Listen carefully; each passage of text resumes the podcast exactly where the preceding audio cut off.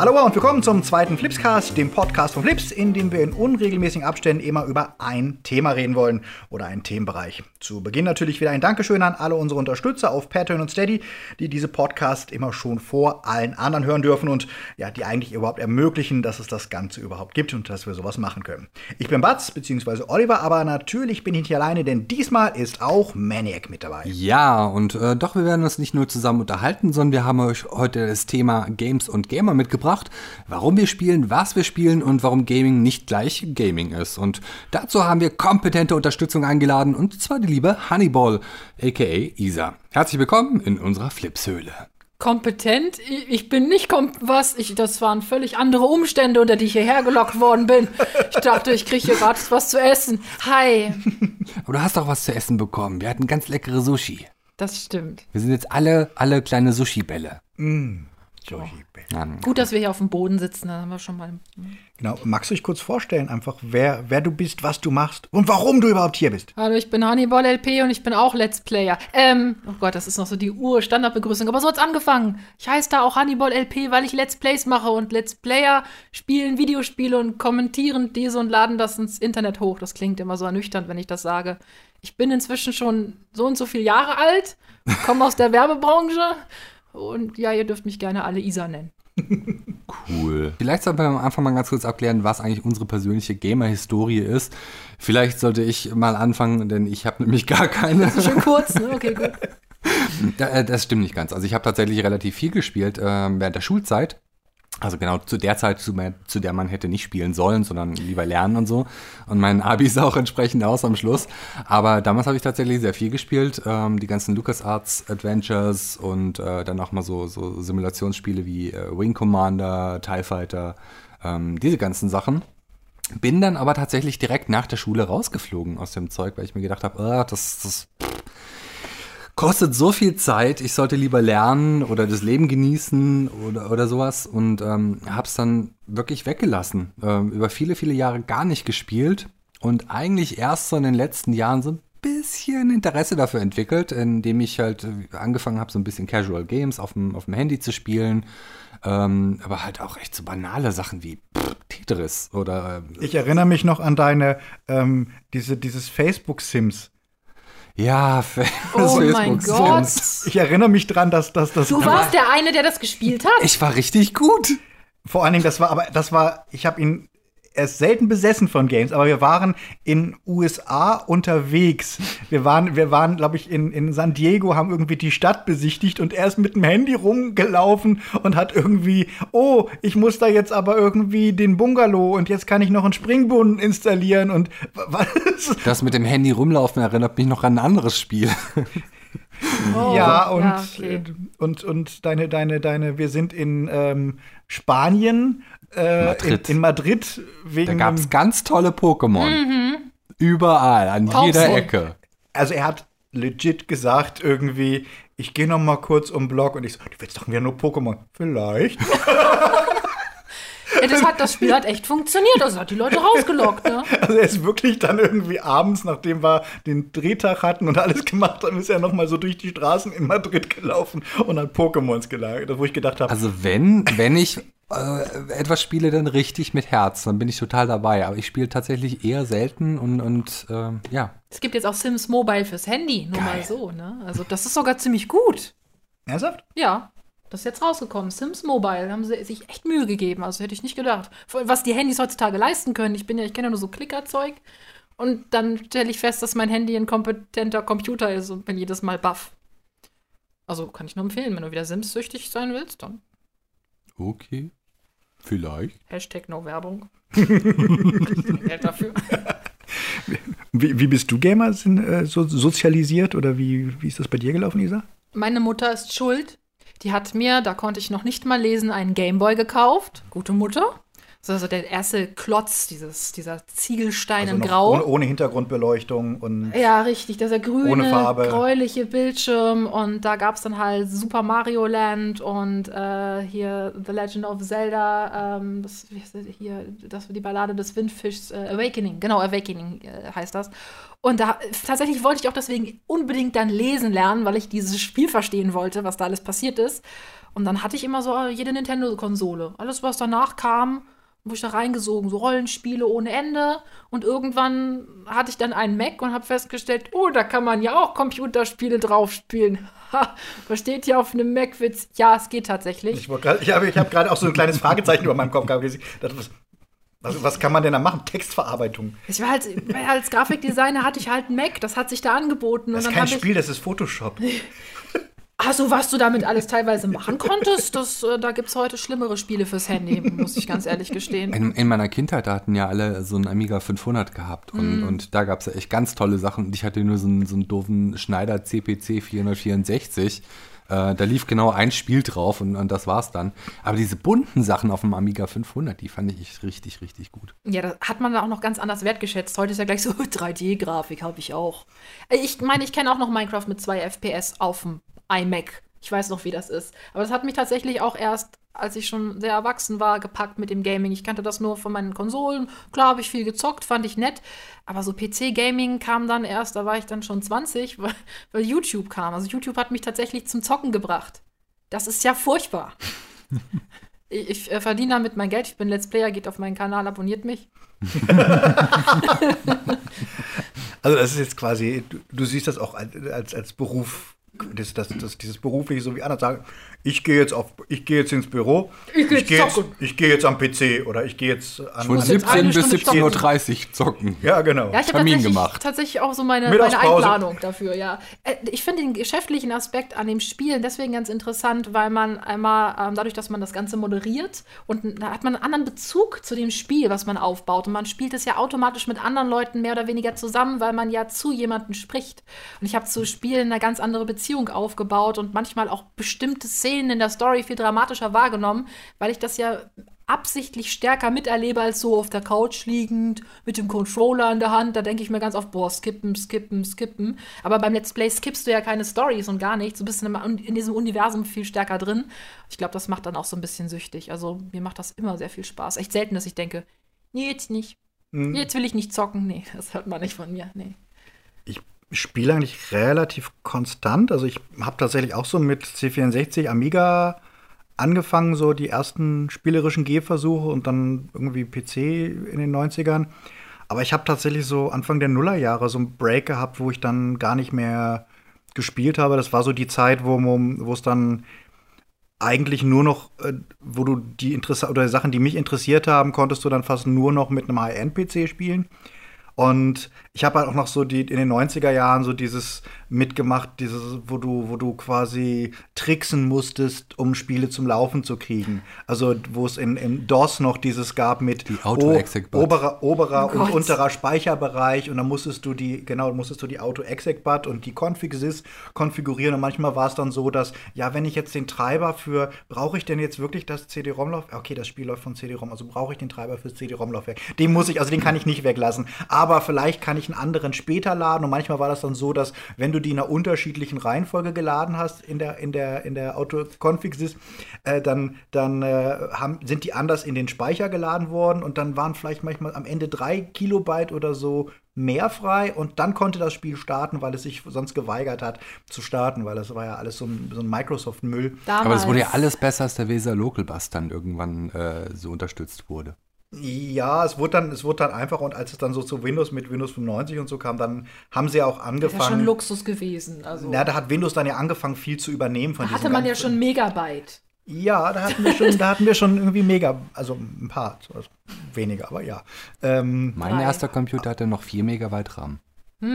ja, sowas in dem Dreh hatte ich auch. Und er hatte noch eine Turbo-Taste, wo er, glaube ich, so von 8 äh, Megahertz auf 12 Megahertz hochgetaktet, hochgetaktet Da hat er werden. aber schon krass. gebrannt.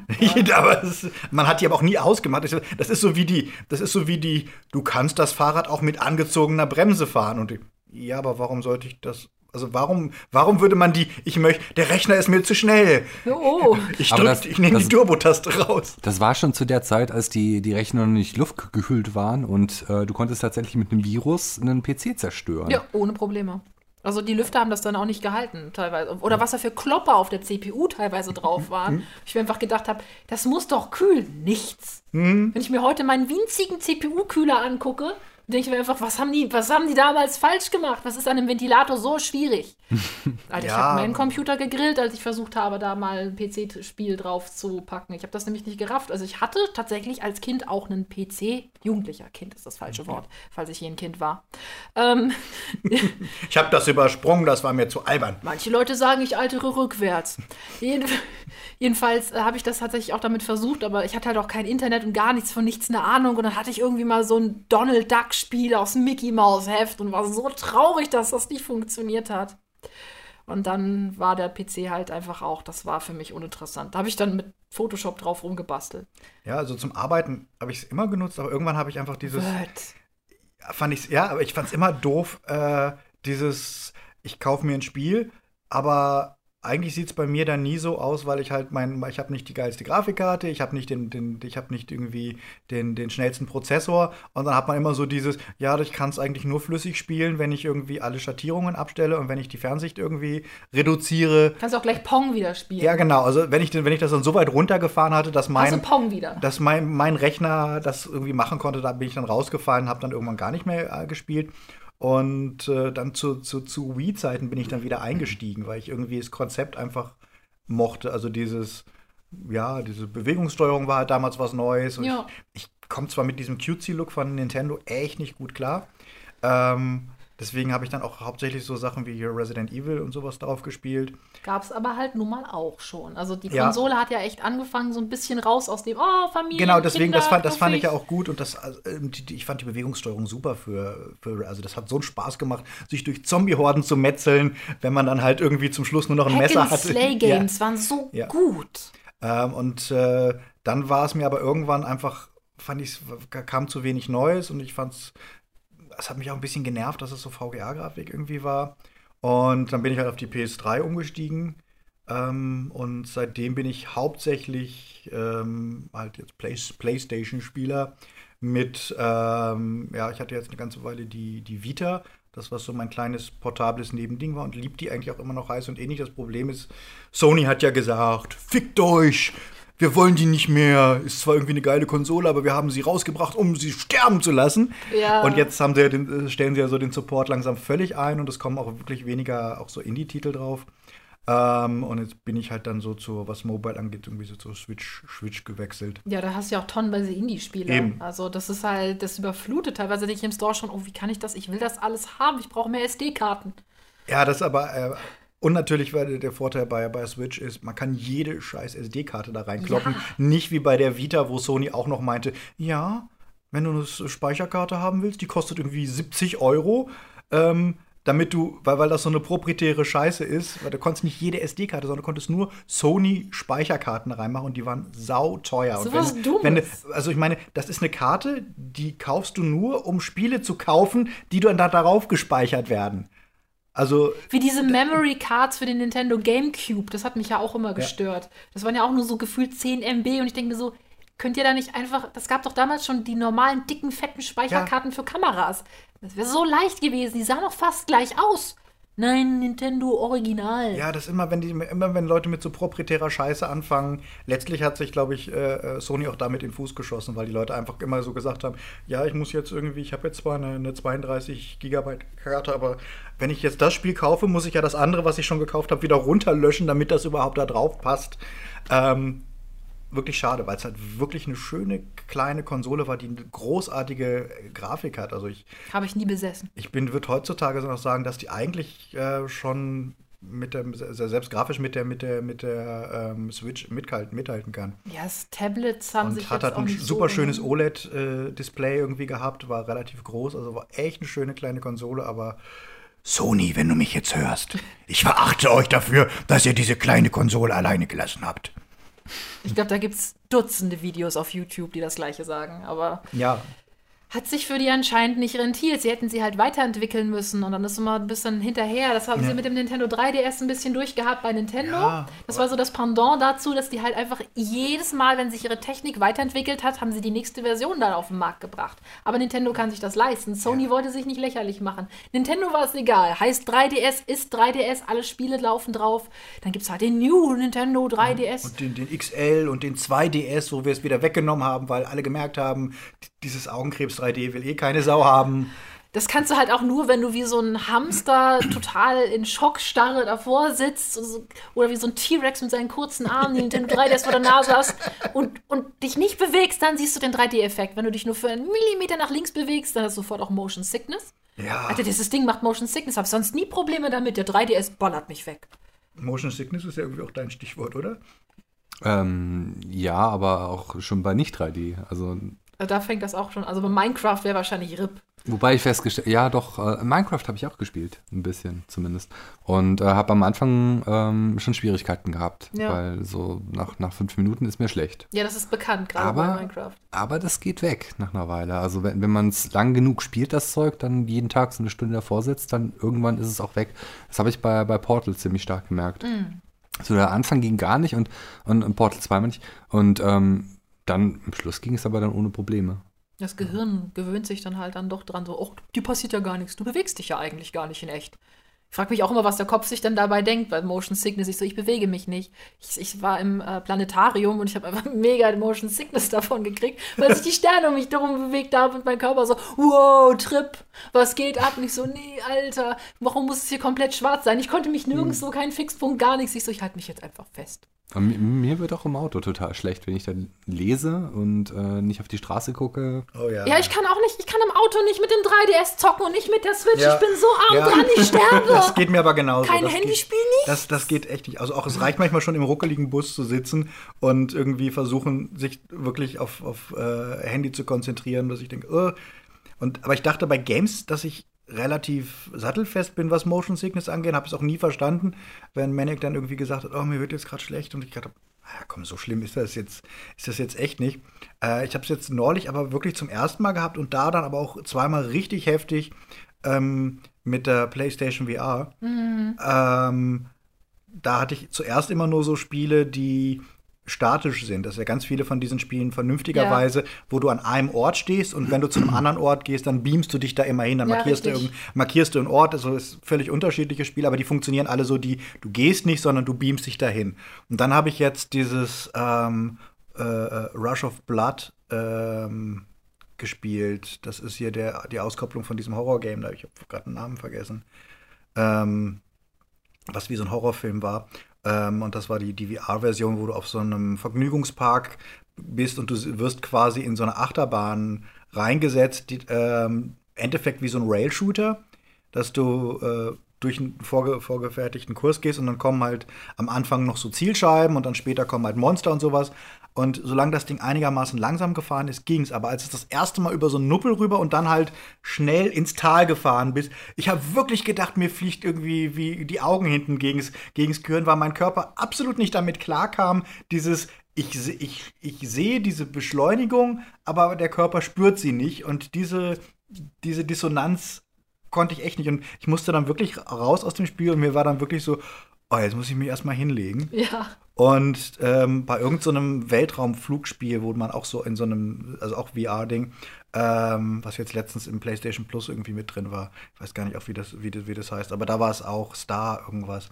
Ähm, und da ist es auch wirklich so, ähm, es, ich, mir wird schlecht. Und das, das, das äh, habe ich jetzt wirklich die ersten Male gemacht und ich finde es sehr unangenehm. Deswegen habe ich jetzt, glaube ich, schon, glaube ich, drei Wochen nicht mehr VR gespielt, weil ich immer so denke, ist mein Magen gerade in der richtigen Stimmung oder wird mir jetzt wieder schlecht, wenn ich das Aber jetzt das aufsetze? Ist, das ist ja auch alles so eine Frage der Technik, die verwendet wird. Und das wird ja auch immer besser. Also da wird ja jede Bewegung mittlerweile mitgetrackt und immer noch genauer mitgetrackt. Also Vorwärts-Rückwärts-Bewegung hoch und runter äh, mit einer e- entweder externen Kamera oder durch, durch internes Tracking von den, von den VR-Brillen.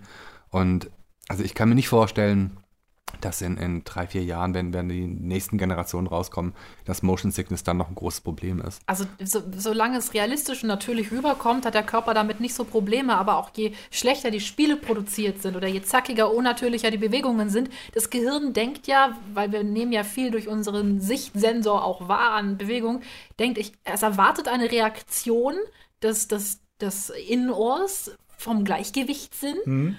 Und das kommt aber nicht. Ja. Und dann das Gehirn so, nee, wa- nee, schalt ab. Das, ich merke das bei mir, das fährt dann immer runter. Also ich hatte eine Zeit lang, als ich ähm, den Star Trek Simulator mit meiner Oculus Rift gespielt habe, auch immer so ein bisschen das Problem bei der Hm. Außenkamera. Bridge, Bridge Crew oder wie? Ja, ja, wenn, wenn du halt, wenn du die Außenkamera so einen Planeten geguckt hast, das war halt gruselig, Hm. so im Weltall zu sein. Und das war mein, mein Körper so, nee, das verstehe ich nicht. das verstehe ich gar nicht. Setz dich jetzt hin. Das finde ich nicht gut. Aber das ist auch äh, lustig, weil die, die Astronauten, die, die ins All geschossen werden, die haben ja auch erstmal so ein, die ersten 24 Stunden richtig üble ähm, äh, Sp- äh, Weltraumkrankheit, äh, weil, weil sie halt einfach mit dieser, mit dem Fehlen der Schwerkraft nicht zurechtkommen. Für die ist es ja so, ähm, das fühlt sich an, als ob man permanent fallen würde. Ja. Immer nur fallen, fallen, fallen, fallen, fallen, 24-7.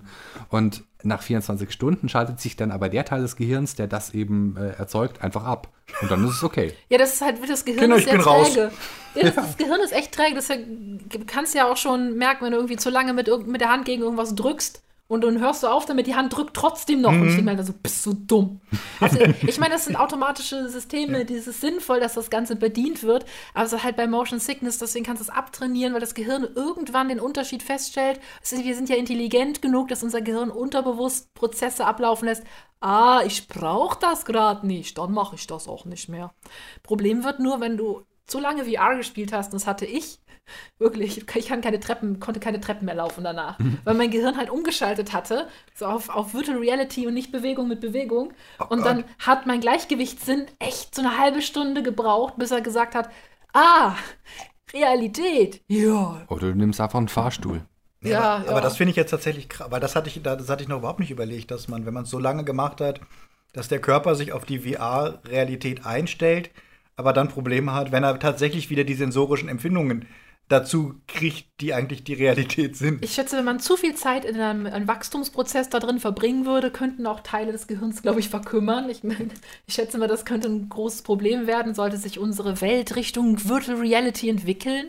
Ähm, So wenn man wie, wie bei macht, Schreibtischarbeit, dass man ein Problem mit dem Rücken bekommt oder mit den Ja. Knien oder so. Und Ja, bei mir sind die Kniegelenke, dadurch, dass ich auch immer am Schreibtisch hocke, so beim, beim Zocken, auch meistens hier so im Schneidersitz, wie ich jetzt auch gerade hier auf dem Boden hocke, haben meine Kniegelenke irgendwann gesagt, so, nee, wir verschieben uns mal so ein bisschen, damit diese Haltung für dich besser ist. Nicht so, ja, super, ich bin noch nicht mal 30 und habe schon Knieprobleme. Toll.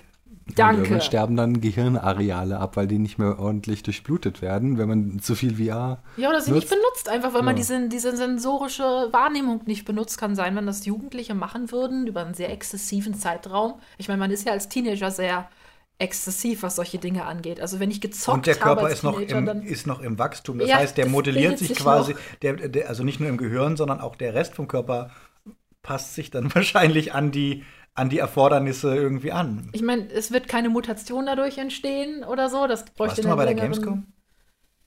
Ja. Ich dachte, da waren ein paar bei. Ja, gut. Also ich, ich meine, jetzt so mal evolutionstechnisch betrachtet, ist so eine Mutation dauert dann so ein bisschen, ja, aber das braucht noch so 10.000 Jahre, aber man kann tatsächlich, könnte es sein, dass Menschen, die dann halt, ähm, deren Gehirn sehr flexibel ist, die in der Realität gut klarkommen und mit Virtual Reality gut klarkommen, dann halt sich durchsetzen. Äh, Mhm. Wobei die pflanzen sich, glaube ich, nicht so gut vor. Das könnte das Problem sein. ich weiß ja Wenn nicht. sie jetzt noch, wenn sie jetzt noch den Sexappeal irgendwie geregelt kriegen und In Virtual Reality ist das Und sie- egal, da sieht man den Partner ja nicht mehr. wären- Ja, aber sie müssen ja trotzdem kommunizieren. Problem solved. Wobei wir da jetzt schon bei Ready Player One wären. Denn da, da spielt es ja durchaus auch eine Rolle. So, wie sieht der Partner, in dem man sich da verliebt, überhaupt aus in Ja. Wirklichkeit? Oder ist es überhaupt noch wichtig, wie der aussieht? Und Kann auch sein, dass sich das Film, wegentwickelt irgendwann. Im Film ist es natürlich total easy, weil die sehen einfach beide in Wirklichkeit auch gut aus. Nur im, Wir Buch, im im Buch halt nicht. Und im Buch sehen die halt beide so ein bisschen mrr aus, Mhm. aber halt nicht in ihrer Oasis da haben sie sich natürlich richtig wunderschön zurecht äh, gestaltet und, und, und, sehen beide halt aus wie die, keine Ahnung. Ja, das ist ja auch das Menschen. Problem bei diesen Medien und bei Videospielen und bei Avatar-Spielen, dass halt jeder sich so darstellen kann, wie er will und unsere etwas sowieso schon kaputten Schönheitsideale haben ja in der Videospielindustrie halt auch voll, oh, geil, Medien, Beauty-Look, das muss auch unbedingt da rein. Selbst der grumpigste Colonel sieht in einem Videospiel halt noch voll gut aus. Und ich mhm. denke so, hallo, könnt ihr den zum Hauptcharakter machen oder so? Äh, das aber ist ich, gruselig. Wo ich aber tatsächlich ähm, auch ein großes Problem da, warum ich ganz viele Spiele ähm, abturnen, ist die Männlichkeitsbilder, die da gezeigt werden.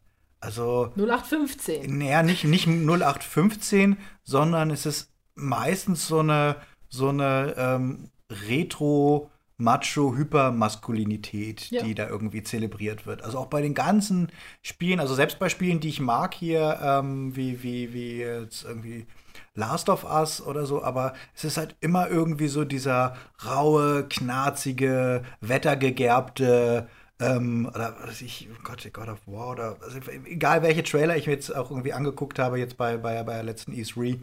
Und ich gedacht, oh, es ist wieder eine, es ist wieder ein Game mit einem mit einem rauen, edgigen, wo ich, wo ich mich, wo ich damals wirklich ähm, es mal gefeiert habe, als bei, was war denn das hier, ähm, war das DMC?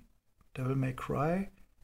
Ja, war, wo, war definitiv. Wo, wo, der, wo der Typ mal irgendwo, ich dachte, wow, es gibt mal einen Hauptcharakter, der irgendwie ganz gut aussieht und der nicht aussieht wie, gerade aus der Muckibude, Alter, weißt du, willst du aufs Maul? Ja, aber wo so, dann alle, alle gesagt haben, äh, das ist irgendwie, der sieht aber irgendwie scheiße aus, weil der war in den Spielen ja vorher irgendwie so ein typischer Macho-Typ und jetzt sieht er irgendwie so schwul aus, wo ich gedacht habe, ja, aber vielleicht muss es jetzt irgendwie immer so diese, müssen es jetzt immer diese, diese mega ähm, Im Verkauf ja. Das Problem ist, also ich meine, ich habe ich hab mich viel mit Game Design beschäftigt, dass du gezwungen bist als Game Designer und auch als Illustrator Klischees zu bedienen, weil die einfach bei der Masse ankommen. Und die Sache ist die, du musst dein Spiel verkaufen. Und wenn du einen Hauptcharakter ja, hast, wo 50% der Leute denken, dann gehst du halt als Game Designer den klassischen Schritt, nee, ich nehme die Stereotype, die Standardstereotype, auf die viele Menschen stehen. Das Problem ist, dass sich unsere Schubladen nicht verändern werden, wenn du immer diese Charaktere nimmst. Ja, also, Mir geht das in Büchern so auf warum, den Sack. Warum ich Witcher nie gespielt habe, obwohl ja alle sagen, irgendwie ähm, ist ein eins der geilsten ja, Spiele. Geralt. Äh, alle, wo, wo ich gedacht habe, oh, die Hauptfigur sieht aber richtig scheiße aus. Wo ich wirklich gedacht, ugh, könntest du mir nackt auf den Bauch binden, den Typen. Echt, nee. Überhaupt, ist überhaupt nicht meins. Und ich weiß nicht, auch jetzt nicht nur im, vom Design her, auch von der Art her ist es halt so dieses bollerige, äh, grobe. Ja, zu maskuline, aber zu stereotyp maskuline. Ja. Ich meine, solche, äh, also muss bei, man bei, jetzt mal ganz ehrlich sagen, kennen wir in der Realität diese stereotypen Darstellungen von Männern? Ich nicht. Ich habe noch nie einen getroffen, der sich so verhält wie ja, jeder nur nach 15 Deswegen, deswegen war bei, bei Last of Us ist jetzt Design ist jetzt auch nicht meins, aber er ist halt eine sehr nuancierte Figur. Ja, gut, die, Tiefgang und die du halt, die du ja, halt, ja, die ja. du halt dann kennenlernst und die anständige Dialoge hat und die eben eigentlich kein so ein Macho-Arschloch ist, aber jetzt auch nicht so dieser whiny white man, also so dieser, er hat zwar diese tragische Hintergrundgeschichte, dass er seine Tochter verloren hat, aber das ist jetzt nicht so, wie es so typisch in allen Sachen immer so dieses ist, er hat eine tragische Geschichte. Batman ist 70 Jahre alt, aber er ist nie darüber hinweggekommen, dass seine Eltern erschossen wurden, als er neun sind. Und deswegen muss er jetzt in jedem Film rumjammern und in jedem Game rumjammern. Oh, in den Comics. Ah, und in den ah. Comics. Und es ist immer nur, aber meine Eltern wurden. Ja, meine ich, fucking, so viele Leute verlieren ihre Eltern und es ist immer tragisch, aber Get over it. Wenn du jetzt fucking 50 Jahre alt bist, dann irgendwann ist jetzt auch mal gut mit dem. Mit, Ey, diese mit dem eine Staffel vom Flash, äh, von, der, von der Fernsehserie, hm. hat mich ja so genervt, dass einfach in jeder Folge ging es Stereotyp darum, dass er Probleme damit hat, dass er sein, dass sein Vater im Knast sitzt und seine Mutter tot ist. Einfach jedes Mal ein Daddy fastest, fastest Man Alive. Ich so, nein, du warst doch nicht in einer Folge der schnellste von allen. Was ist falsch mit dieser Serie? Ich ja. guck sie trotzdem noch. Das Traurige an der ganzen Sache, dass ich, ich schreie meinen Fernseher jedes Mal an. Bei jeder neuen Folge denke ich mir, was ist denn falsch mit den Schreibern? Ich guck's trotzdem. So ging es uns mit Dr. Who. Irgendwann. oh ja. Wo wir irgendwann dann gesagt haben, oh, eigentlich hat man sie nach jeder Folge irgendwie nur irgendwie kurz telefoniert. Oh, es war wieder echt ätzend gerade. Ja, es war total ätzend gerade wieder. Es war wieder die totale Blender-Folge. Es war wieder so irgendwas Interessantes anteasen und äh, letztlich wurde das in zwei Minuten abgehandelt und der Rest der Folge war durch irgendwelche Gänge laufen. Ja, Ja, und tatsächlich. Dr. Who baut Scheiße und sein Companion holt ihn wieder raus. Und jedes Mal das Gleiche. Das, da gibt es echt so ein paar sehr stereotype Folgen. Das, hast, das, das ist auch das, der gleiche Aufbau, den du in vielen Videospielen hast. Einfach so, du denkst, oh, Storyline, Spannungsbogen, Spannungsbogen. Und dann in den letzten fünf Sekunden alles aufgeklärt. Puff. Das ist so langweilig manchmal. Also ich, ich möchte gerne, dass, dass in Spielen dann noch ein Höhepunkt kommt oder noch, noch, noch ein Punkt danach oder mal ganz am Anfang was Tolles passiert.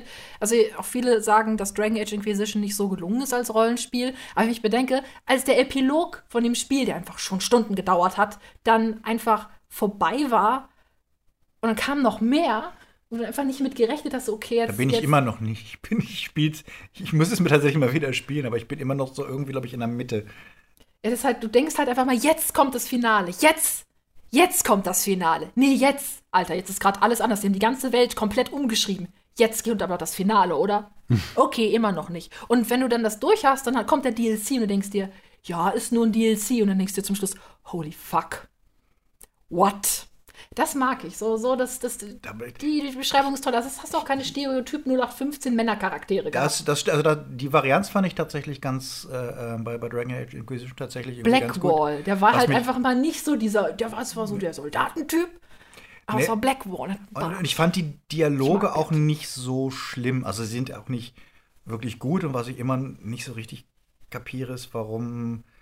Also gut, ich, ich, ich gehe tatsächlich oftmals äh, mit einem Singleplayer-Maßstab ähm, von, einem, von einem narrativen Game rein und vergleiche das dann damit. Und natürlich ist das Acting da immer um Meilen besser als halt bei den Stunden und Stunden von Dialogen, die sie für, für ähm, diese Open World Ja. Sachen irgendwie aufnehmen müssen. Aber es ist einfach, es ist einfach dieser Qualitätsabfall, dass du halt einmal, einmal Spiele hast, wo die Leute sich jetzt wirklich, wo du wirklich das Gefühl hast, das ist geschauspielert und da ist Emotion drin und da ist auch das Timing und die Kamera ist halt nicht beliebig, äh, sondern sie ist dann für die Szenen auch dramaturgisch inszeniert.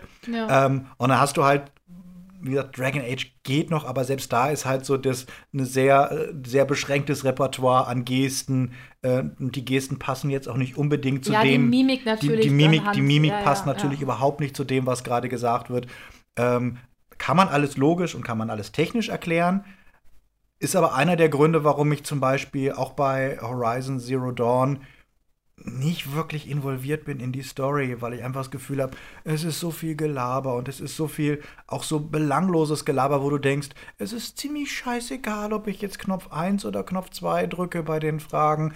Ihr labert eh das, am Ende werden irgendwie, gibt es vielleicht zwei Branching Points, ähm, die in diesem Dialog überhaupt möglich sind, aber irgendwie 17 Fragen oder Ja. Dialoggelabere und es ist einfach wahnsinnig viel. Es ist immer so pulkweise vor allen Dingen. Also ich liebe dieses Spiel und Ja. ich liebe das Kampfsystem, aber was mich bei Horizon Zero Dawn so ein bisschen genervt hat, dass es zwischendrin plötzlich so, oh, ich, ich so, siehst du schon kommen, so, oh nein, es wird jetzt eine Dialogphase. Ja, ja. Wir haben das im Livestream gespielt und ich bin, ich bin halt sehr unernst bei Rollenspielen so im Livestream. Ich verarsche die dann halt auch so ein bisschen Mhm. und das war das Einzige, was mich dann immer noch hat durchhalten lassen. Aber hätte ich das alleine auf meinem Sofa sitzend am Fernseher gespielt, hätte ich einfach so skippen, skippen, skippen, Ja, skippen, Aber, skippen. aber wo, wo ist denn da das Problem? Also, die, die, die Sachen sind ja auch Story getrieben. Und, und wollt ihr jetzt Story haben oder wollt ihr keine Story Du brauchst haben? die Balance. Du brauchst halt ähm, ähm, Texte, die dir auch das Gefühl geben, dass du ähm, jetzt von der Welt was verstehst. Teilweise sind die Sachen aber auch gerade in der Übersetzung oft sehr schlimm. Ähm, dass du, du hast wirklich 0815 geredet, wo ich mir denke, wow, das war Smalltalk. Wenn ich meine, dass du Smalltalk hältst, ist völlig normal und dass das in einem Spiel auch mal sein muss. Aber eine halbe Stunde Smalltalk mit irgendeinem Häuptling, wo du dir einfach denkst, die hat mir jetzt gar nichts gebracht. Das ist halt wirklich, das ist, das geht nicht in einem Videospiel, dass du halt sowieso nur 24 Stunden vielleicht hast vom Spielzeit und das eine halbe Stunde da drin ist Smalltalk, die keinen Charakteraufbau bringt.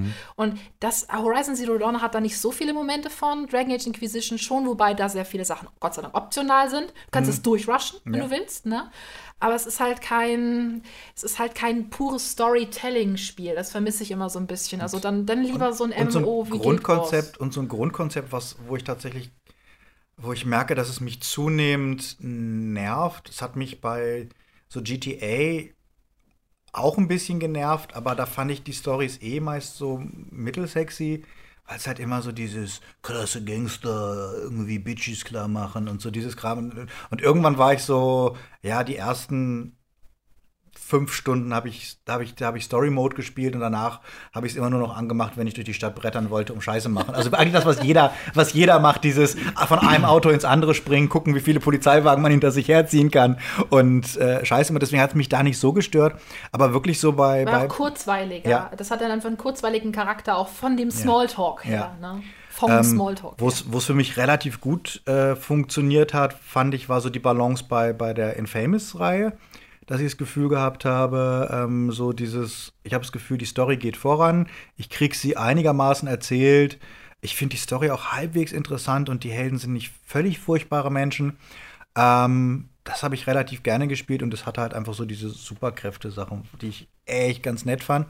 Ähm, aber bei, ganz vielen Games in der Tat, und da werden mich ja wahrscheinlich alle irgendwie für steinigen, auch bei, bei Breath of the Wild und bei Horizon Zero Dawn war es einfach jetzt so, dass ich so dieses, den narrativen Zug vermisse. Also, dass diese Freiheit, die man hat, für mich diese Dringlichkeit einfach rausnimmt. Dieses, es kommen immer Leute an mit, du musst die Welt retten. Morgen es ist die vorbei. Es, es ist, es, wir, wir, wir haben nur noch wenig Zeit und in diesem Dorf sitzen irgendwie die letzten Überlebenden und zittern irgendwie, was passieren wird. Okay, ich gehe los, um die retten. Ach so, irgendwie, äh, könnt ihr mich mal kurz ausstatten mit vernünftig irgendwie Waffen? Nein, du musst erst 17 Blumen für mich pflücken, damit ich dir dieses, aber ich soll doch die Welt für euch retten. Vielleicht könnt ihr mir das Schwert einfach mal irgendwie so geben, weil es würde mir helfen, euer fucking Leben zu retten. Nein, 17 Blumen und 23 Rezepte und dann musst du noch machen. Ach ja, und nebenbei kannst du noch mal irgendwie dem Joshua, dem ist irgendwie der Hund weggelaufen. Keiner weiß, wo sein Hund ist. Möchtest du nicht noch irgendwie gerade mal losziehen und Joshuas Hund irgendwie holen? Und mein kleiner Junge ist irgendwie in den Brunnen gefallen. Möchtest du den nicht irgendwie auch holen? Und ich habe diese schlimme Plage, wo so ein paar Insekten irgendwie meine Ernte kaputt machen. Und du denkst, wie dringend ist es jetzt, diese verkackte Welt zu retten, wenn ich nebenbei mal irgendwie zwei Tage irgendwie gucke, dass Bauer sowieso diese Landplage von seiner, von seiner Ernte irgendwie ferngehalten wird, dass ich dir deine scheiß Beeren irgendwie suche und dass ich nebenbei immer noch irgendwie hier bei Horizon Zero Dawn bist, ja auch ständig nur am Gemüse sammeln. Ähm, ähm, wo, wo ich dann. Kräuter, Kräuter, Kräuter, Ja, ja, Stöcke, fucking Stöcke, fuck, Kräuter. Stöcker, Kräuter, Stöcker. Und dann springt dir so ein Kackpanther auf den Rücken. Aber äh, für mich macht das zum Beispiel sehr viel unattraktiver, überhaupt diese Spiele zu spielen, weil das ist genau das, was ich halt nicht möchte. Also solche ähm, Dinge erfüllen. Es ist, so, mal einen Drang es ist. Fleißaufgaben. Ja. Also du, ich habe immer das Gefühl, ich muss so. Äh, Und die Sachen sind auch nicht so unterschiedlich. Also ich habe das Gefühl, Aber bei Zelda kannst du dir auch einen Stock nehmen, direkt zu Ganon gehen und den verprügeln. Du musst nichts von den Sachen machen. Du machst nur den Anfang-Part und dann gehst du dahin. Es geht, habe ich gemacht, tut ein bisschen weh, aber es geht. ja, ich habe es auch schon probiert. Ich bin auch schon ein paar Mal auf die Fresse gefallen. Aber so es dieses. ist optional immerhin. ich, ich, ich merke halt immer, es zieht mich total rein. Ähm, Ich bin Slick, bei, bei, bei, drei Tage. bei den die ganzen Naughty Dog Sachen ziehen mich halt total rein.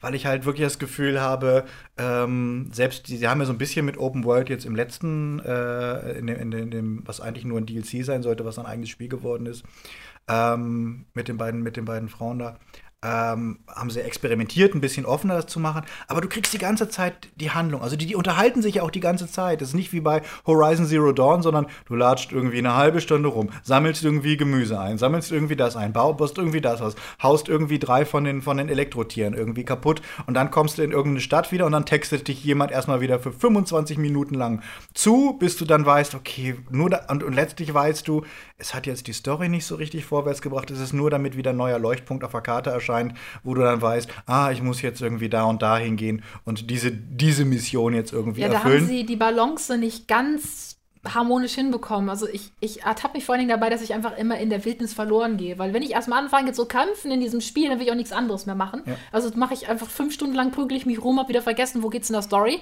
Dann labert mich wieder einer voll und in dem Moment weiß ich, ah, jetzt weiß ich, warum ich kämpfen gegangen bin. Das ist so ein bisschen, ja, weiß ich nicht. Ich mag es auch gerne, wenn mich ein Rollenspiel packt und dann vorwärts schiebt, dass man die Dinge tun muss oder dass die ganzen Sidequests, die ich mache, tatsächlich einen Effekt haben auf die Dinge, die um, um mich drumherum passieren. Also dann, ich, ich muss tatsächlich sagen, da hat mich halt ähm, MMOs immer mehr reingesogen. Also ich war nie der große MMO-Spieler. Ja klar, World of Warcraft hat man mal gespielt. Damals, als das noch zwei DLCs hatte und das war noch, das war noch World of Kleinkraft. Da hat man die Welt auch noch verstanden, da war ich irgendwann raus. Und dann bin ich zur Guild Wars 2 gekommen und da hast du halt ein sehr storylastiges MMO-RPG, wo RPG sehr groß geschrieben wird. Du kannst es halt auch wie so ein Singleplayer spielen. Und ich habe halt von den Leuten nicht so viel mitgekriegt. Ich bin dieser Story nachgegangen, die halt sehr episch war. Und da hat die Welt dich ja natürlich, weil es ein MMO ist, permanent mit Events darauf hingewiesen, da kommt jetzt das, da geht die Welt unter, da musst du das tun, das musst du tun, Zombies, Zombies, Zombies. Und du hast, da habe ich mich so richtig schön so in diese Story involviert gefühlt, mhm. das gehöre ich dazu. Und da du nicht so der Mega-Held am Anfang warst, dem alle, oh, du bist der gefeierte Held, sondern musstest dich da ja erstmal verdienen, bist du so da reingewachsen. Das versaut einen auch so ein bisschen für andere Spiele. Wenn du dieses Erlebnis mhm. mal hattest, willst du es bei jedem anderen Spiel auch. Aber es macht, es macht ja auch mehr Sinn, finde ich, dieses. Bei ganz, vielen, bei, bei so ganz vielen Sachen ist es halt, also wenn ich der Chosen One bin, dann will ich nicht noch den Müll runterbringen. Ja, genau. Also dieses, dass, dass, dass ich genauso denke, ist ja okay, sich hochzuarbeiten. Gerade was du meinst, so dieses, ja, du fängst halt an und dann andere Helden machen vielleicht schon größere Richtig. Sachen, aber äh, du bist jetzt nicht der, an dem aller Dreh- und Angelpunkt irgendwie, irgendwie hängt. Das ist so, als wenn sie äh, Harry irgendwie, Harry Potter irgendwie sagen, übrigens, wenn du Voldemort irgendwie besiegst, mach doch irgendwie das noch mal und deck doch noch mal den Tisch und hilf den Elfen noch mal irgendwie beim Abwaschen und, und du denkst, äh, Welt retten ist schon schwer genug. Kann ich mich jetzt mal darauf irgendwie, kon irgendwie konzentrieren und seid ja. doch mal alle nicht so arschig. Also gerade das regt mich bei Breath of the Wild total auf, dass deine angeblichen Alliierten alles Arschlöcher sind. Ja, die Astronomie, die Astronomieleute da, dieses, diese kichernde Elfe da oder was, den Namen schon wieder vergessen, die dann immer so, hihihi, ja, ich könnte dir irgendwie helfen, dass du irgendwie leichter die Welt und ich könnte dich irgendwie hochleveln, aber ich mach's nicht, ich muss ja auch von was leben und du denkst, Bitch, wenn die scheiß Welt untergeht, dann dann ich dann, dich als Schild. Dann wird hier mal feucht, feucht übergewischt, dann hättest du wirst du dir aber wünschen, dass du mich mal irgendwie hochgelevelt hättest. Ja, das, das ist so ein ähm also wenn es wenigstens eine fucking Gottheit wäre, die halt so sagt, mir doch egal, ob die Welt untergeht, ich, mach, ich existiere ich, weiter, es stört mich genau, nicht. Genau, ich, ich, ich helfe dir jetzt dich. nur, wenn, wenn du ähm, äh, das und das machst. Das, also wenn das, sag mal, Götter sind halt Arschlöcher. Da, aber irgendjemand, der inter valides Interesse daran hat, dass diese Welt gerettet wird und er hilft dir nicht, das macht mich wahnsinnig in Spielen. Ich meine, dass die Tante Zahnräder braucht, kann ich ja verstehen. Aber dass sie dann halt so ein Geheimnis um die ganze Sache macht, ist halt auch schon so ein bisschen unangenehm. Ich mag das auch nicht. Du bist, du bist definitiv als Held deklariert worden in ja. dem Spiel und bekommst auch vermittelt, dass du der Held bist. Du wirst aber nicht so behandelt, sondern sehr, sehr, ähm, vom, nicht, nicht, dass die Charaktere dich wie ein Held behandeln müssen, darum geht es ja nicht. Viele wissen das ja dann auch gar nicht. Aber so das Spiel selbst behandelt einen so ein bisschen fern von der hm. Aufgabe, die man hat. Und das fühlt ja. sich immer ein bisschen falsch an. Das mag ich auch in Büchern nicht. Es gibt so viele Fantasy-Bücher, wo ich mir denke, du erschaffst dir gerade so den perfekten Mary Sue-Charakter, der mhm. alles kann und super toll ist, und dann wird der in die Donne getreten. Mhm. Aber so vom, vom, vom, vom, das macht keinen Sinn, macht die Tonne getreten. Ich kann verstehen, wenn, wenn Storyfaden sich so entwickelt, ist völlig in Ordnung. Aber sonst hast du so einen Life is Strange-Effekt irgendwie, wo ich mir denke, so, ja, das kann man sich ausdenken, das muss man sich aber nicht ausdenken. Ja, ich oute mich als jemand, der sagt bei Life is Strange, oh. Du bist evil. Was für ein, was für ein tolles Spiel. Oh, das hat ja richtig Spaß gemacht. Echt? Ja, nee, egal. Ich habe halt von vornherein gesagt, ja, so wird es ausgehen. Es ist genauso ausgegangen. Es, ich weiß nicht, vielleicht lese ich zu viel, aber es war super vorhersehbar und dieses, oh, du hast mega die Entscheidungen und bla bla bla. So, ja, am Ende hat man sich für die eine oder die andere Sache entschieden und das zwischendrin war dann halt immer ein Zurückgespule. Da gab es nicht so, oh, du hast so total viele Faden, die du dich entscheiden kannst. Stimmt tatsächlich. Also ja, also ich fand es jetzt nicht mega überraschend. Ich fand tatsächlich aber, es hat mir jetzt viel mehr Spaß gemacht als zum Beispiel die ganzen Telltale-Sachen. Ja. Weil ich das Gefühl habe, das ist wirklich so, ähm, so ein mittelgut erzählten, also zumindest ähm, so, so Walking Dead und äh, so Zeug, fand ich echt so, du kriegst eine mittelgut erzählte Geschichte von jemandem, der auch so mit Kamerawinkel manchmal echt ein bisschen Probleme hat. ähm, und wartest nur darauf, wann der nächste Quicktime-Event irgendwie kommt. Ähm, aber ich, mich, mich haben tatsächlich die Figuren nie irgendwie so reinge... Also diese ganze Telltale-Sache, ich glaube, das, das eine Batman-Game fand ich tatsächlich irgendwie von der Story her ganz, ganz schön, weil es sich sehr nach Batman anfühlte. Ja, man hat das bekommen, was man erwartet hat, was auch manchmal sehr schön ist. Also man möchte ja manchmal auch das, was du erwartest, wenn du gerade ein Batman-Spiel spielst und die Charakterentwicklung erwartet man, weil man kennt den Typ. Obviously, hm. weiß man, wer Batman ist. Und du kriegst dann halt nur so, ja, das ist so der Typ und der macht Dinge, ist halt langweilig, sondern so ein bisschen so, ja, das ist Batman, I feel you. Und ich fand auch so, wie sie mit den, mit den, wie sie die anderen Figuren erzählt haben, fand ich tatsächlich, also es hat natürlich technisch gebackt wie Sau, aber ähm, war halt schon irgendwie ein schön, schön erzähltes äh, Ding. Und bei, bei Life is Strange fand ich einfach, wo sie ein Talent für haben, ist es Moods äh, zu machen. Also ich fand tatsächlich oft die, die cineastischen Momente relativ schön. Die Grafik ist ja sehr simpel. Aber sie haben, finde ich, ein Gespür für, wie beleuchte ich eine Szene. Ja, definitiv. Wie, wie mache ich, äh, wie Musik, Musikeinsatz. Ja. Also einfach Stimmungen. Also diese, diese, diese, es gibt ja manchmal so diese Szenen, diese leicht meditativen Szenen, wo du sagst, äh, wo du nur die Option hast, setz dich da aufs Bett. Ja. Und dann sitzt du da auf dem Bett und dann siehst du verschiedene Kamerawinkel, ähm, wie geschwenkt wird, äh, wie sie gerade vielleicht einfach ein Musikstück hört. Und das, finde ich, lässt mich mehr mit der Figur mitfiebern, als so, so ein Quicktime-Event oben, unten parieren und zum richtigen Zeitpunkt halt das, das fand ich machen. auch ziemlich gut bei, bei Life is Strange. Also ich habe nicht das ganze Spiel gespielt, sondern bloß die erste Episode. Weiter bin ich noch nicht gekommen. Aber so diese Moment, wo du tatsächlich einfach mal ähm, etwas betrachten kannst, sich umschauen kannst, ein bisschen was entdecken kannst, das hat mich so durchaus angesprochen, fand dann allerdings wiederum die nicht ganz so geile Grafik äh, durchaus ein bisschen hinderlich. Ja, das Spiel hat sehr viel Ausdruck und trotzdem drücken die Charaktere mit ihrem Gesicht nicht sonderlich viel aus. Das und hat sich damit habe ich aber auch ein ganz großes Problem bei ganz vielen Same. Spielen, dass halt äh, die Gesichter, du, du siehst denen einfach an, dass es halt 3D-Modelle sind und die sagen irgendwas und der Gesichtsausdruck passt nicht dazu und da, da fliege ich sofort raus. Also das ist auch einer der Gründe, warum mich bisher diese, diese storygetriebenen Games einfach nicht angesprochen haben. Dass, dass ich immer dachte, das ist mir zu fake. Das, das muss noch besser werden, dann gucke ich mir das an, dann spiele ich das, aber momentan ist es einfach nicht so Reißt es für dich auch nicht, also was, wo, wo ich oft sage, ist, wenn Voice Acting gut ist äh, und ausdrucksstark ist, kann es für mich eine mittelmäßige Grafik durchaus also wenn ich wirklich gute Sprecher habe und ich habe das Gefühl, das funkt und die Dynamik zwischen denen und die Dialoge sind auch einigermaßen gut geschrieben, dann sehe ich zum Beispiel drüber hinweg, dass ja, die, wie bei Life is Strange, sich die Lippen null passend zu dem bewegen und auch, sag ich mal, die, die Mimik und also man, die Körperhaltung nur so ähnlich ist wie das, was sie gerade irgendwie ausdrücken. schon an, dass der Mund immer von innen beleuchtet ist. Ich frage mich dann immer, was ist denn mit dieser Physik-Engine kaputt?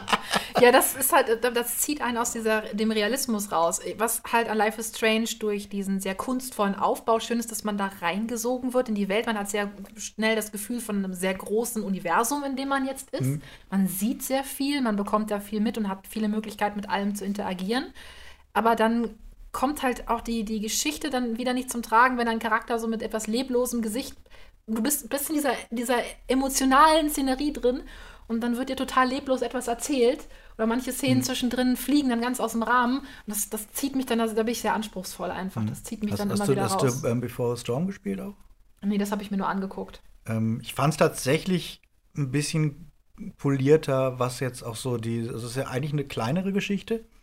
Ähm, und ich fand es tatsächlich, dass sie ein bisschen auch was gelernt haben aus dem, was, was beim ersten Teil noch ein bisschen holperig war, wo sie ja. Das Timing war besser. Ja, wo, wo sie ja auch immer so oft, oft auf so ganz große Effekte irgendwie gesetzt und immer so mit diesem Sturm natürlich so ganz großes, der Sturm äh, kommt halt, äh, äh, diese, diese, diese apokalyptischen Bilder hatten. Und ich fand dadurch, dass es so ein bisschen kleiner war und jetzt auch nicht noch mal eine mega äh, Psychokiller-Story noch irgendwie mit, mit, mit drin war, äh, dass es eigentlich auch schöner ist, weil es letztlich geht es halt nur um diese Liebesgeschichte zwischen den beiden Mädchen und ähm das hatte so einen Spieluhrencharakter, sage ich immer bei solchen Sachen. Also du hattest das Gefühl, du machst so ein kleines Märchen auf oder hm. kommst in so eine ganz eigene Welt und das hat was sehr Stilles an sich gehabt und hm. man war dann da sehr drin gefangen, wie man von einem Buch auch gefangen ist.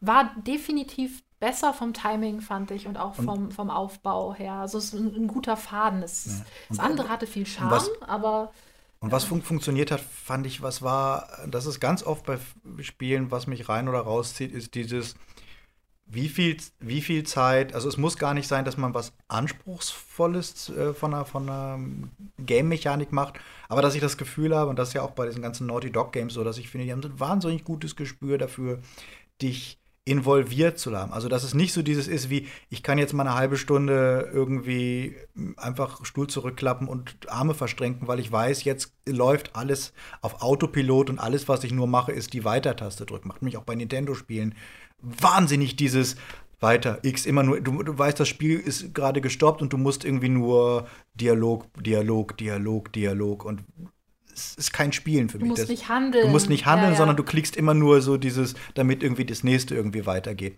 Und Naughty Dog, finde ich, hat es hingekriegt, aber ich fand auch bei Life is Strange dieses, du musst immer kleine Game-Sachen zwischendurch machen, die dich das Gefühl, die dir das Gefühl geben, du spielst das Ganze noch, daran während, während die, also das, also als wenn du Ja. während der Cutscene noch irgendwie kleine Aufgaben hast, die dir ständig das Gefühl geben, ähm, was zu machen. Und das finde ich ist ein, eine wahnsinnig, äh, das das, da muss man ein wahnsinniges Gespür für haben, dieses, okay, wann kann tatsächlich meine Cutscene so ablaufen, dass jetzt alles gescriptet ist und wie ein Film abläuft? Und wie viel Exposition und Handlung kann man tatsächlich in diese halbsteuerbaren Momente mit reinpacken. Und das finde ich, Life is Strange ist ja fast das gesamte Game so eine halbsteuerbare Momente, sondern also letztlich ist klar, was du irgendwie machen musst und es ist auch nicht wahnsinnig anspruchsvoll, aber es lässt dich die ganze Zeit irgendwas machen. Wie so ein lebendig riesengroßes Wimmelbildspiel, habe ich immer das Gefühl. Ja. Als, als wäre man da voll drin und kann alles machen, was man möchte. Was ich mir bei mehr Games wünschen würde. Ja. Dass man, äh, man, man, man kann sich besser mit, damit identifizieren, dass man die spielende und ausführende Person ist. Selbst wenn alle Sachen letzten Endes so oder so gleich passieren Mhm. würden. Ähm, es ist halt auch schön zu wissen, dass man eventuell mit Kleinigkeiten nochmal was beeinflussen kann. Oder auch mal kurz innehalten kann und was nachzugucken. Also dieses Und eigentlich andere wei- Charaktere ja. reagieren darauf, dass Ja. du was tust. Nicht so dieses, äh, ich, ich wühle, do- ich bin Link, ich nehme einen Topf Blumen, ich schmeiß ihn auf den Boden, oh, ein Rubin, ich gehe raus. Und alle so, ja, das ist normal, das macht er immer. das ist halt immer so, das kennst du bei Life is Strange. Wirst du wahrscheinlich das Spiel erstmal vorbei, Ende, kommst in den Knast, vorbei, ist aus. Das ist, die, das ist der Vasenjunge, der ist ein bisschen. Der ist speziell. Er Ja. hat spezielle Talente. Ja, kommen die deswegen, drauf, hä, sind, hi! Deswegen kleidet er sich auch so.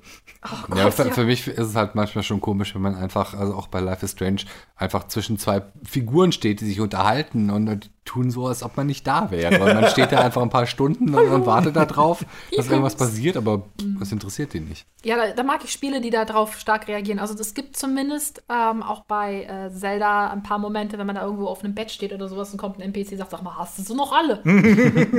Geht's noch? Das würde ich mir mehr wünschen, weil das in so einem Open-World-Universum so dieses Gefühl gibt, ey, ich bin nicht der stumme Charakter. Bei Open World kriegst du super schnell das Gefühl, dass du halt total irrelevant bist. Du Das- bist ein Geist, der so Du durch bist, diese genau, Welt du bist ein. Geist, die anderen reagieren gar nicht auf dich und das ist ja das, was man erzielen will. Und wenn es, auch wenn es mich mega abnervt, bei Dragon Age Inquisition ist, dass einfach jeder sagt, Inquisitor. Und ich immer so, wer hat das gesagt? Irgendwo kommt diese Stimme her. Du gehst so einen Gang entlang, Inquisitor. Und ich immer so, wer war das? Es ist niemand da. Ich so, und dann sitzt da irgendwie so eine Frau in der Ecke. Ich so, hast du mich Inquisitor genannt? Das ist einfach jedes Mal das Gleiche gewesen. Du gehst irgendwo lang, Stimmt, jetzt wo du es sagst. ja, so eine Stelle von jedes Mal dann vom Inquisitor und ich so, boah, Alter, die NPCs generieren ja jedes Mal neu, irgendwann erwische ich dich. Das war halt aber man hatte wenigstens das Gefühl, ey, die Leute reagieren, dass ich existiere oder man kann Charaktere wegschubsen, das, war, das fand ich dann bei Assassin's Creed wieder sehr interessant, dass du halt ernsthaft mit jedem, dem du irgendwie umschubst oder sowas auslöst. Ein Event, das war nicht Leute so, die rempelst du an, die gehen dann weiter, sondern du musstest damit rechnen, dass dich dann jemand umbringt, weil du ihn geschubst hast. Da, das mochte ich äh, vielleicht auch, weil es selbes Studio ist oder selbe, selbe, selbes, selber Hersteller. Äh, bei Watch Dogs 2 fand ich tatsächlich die Watch Dogs 1 habe ich gespielt, hauptsächlich weil ich diese Hacker-Thematik nett fand und dann war es ja doch viel so Gangster-Scheiße.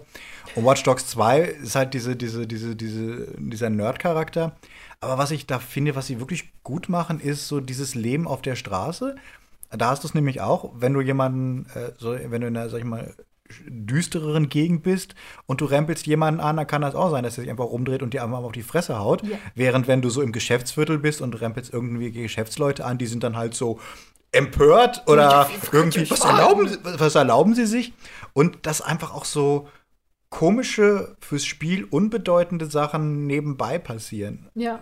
Was ich immer gerne erzähle, ist so dieser eine Moment, ähm, wo ich irgendeine Mission hatte, hatte mich irgendwie äh, darauf konzentriert, irgendwie äh, Gangster auszuspionieren, also wie diese typische, du fliegst mit der Drohne rum und versuchst irgendwie deren, deren Pläne irgendwie rauszukriegen. Ähm, und plötzlich vor dem Haus, das man bewacht, äh, geht halt eine Frau mit einem Baseballschläger auf ein Auto los und fängt an, die, die Windschutzscheibe einzumachen. Und du denkst die ganze Zeit, was ist denn jetzt? Was, was haben die mich entdeckt und sowas? Und dann guckt man mal genauer hin und merkt dann, nee, die Story ist einfach, dass sie dann irgendwie, du Arschloch, dir werde ich, werd ich zeigen, fremd zu ficken und die alte, Sch äh, mit, mit, der Schlampe, dann, ob du sie mit dem Auto noch beeindrucken kannst, wird sich ja zeigen und sie, du siehst einfach, okay, ist anscheinend ein Eifersuchtsdrama und sie ramponiert einfach mal mit einem Baseballschläger das Auto von ihrem Ex-Typen, was anscheinend so ein getriggerter Event ist, der irgendwo in der Stadt wahrscheinlich passieren kann, aber was das Ganze einfach so nett bizarr macht, dass du einfach so, so mitkriegst oder dass du manchmal so Dialoge im Vorbeigehen hörst zwischen Leuten, ähm, die sich dann wirklich so über Zeug unterhalten, was halt über normales ähm, NPC-Gerede hinausgeht, was halt wirklich so kleine ja, Charaktertiefgang hat. Ne? Da haben die ja, oder wo Leute, Spaß gehabt dran. Oder ja. wo, wo die sich wirklich dann anfangen zu streiten. Also wo du wirklich, du hast dann so ein paar Leute, die dann irgendwie, was machen wir das? Ja, das hast du mir sowieso nie wieder wiedergegeben. Ja, wieso, du wolltest, hast doch gesagt, ich kann das behalten. Habe ich überhaupt nicht. Und dann merkst du, oh Gott, die fangen gleich wirklich an und dann fangen die alle zu, zu schubsen. Und das ist halt wirklich so ein netter Moment. Dass, also sowas macht, finde ich, eine Welt viel interessanter, als wenn du, ja, so. so NPCs mit Pathfinding-Problemen ja. hast, die random irgendwo rumglitschen oder in einem Stein gefangen sind und dann einfach nichts auf die Reihe kriegen. Ja, also bei, bei, bei sowas habe ich bei, bei Horizon Zero Dawn zum Beispiel auch vermisst, dass ich so gedacht habe, diese, diese, diese Städte sehen doch relativ austauschbar aus. Es sind auch wirklich Pathfinding-Schwierigkeits-NPCs, die teilweise ja. auch in Wänden herumglitschen. Das hatte ich auch schon ganz oft.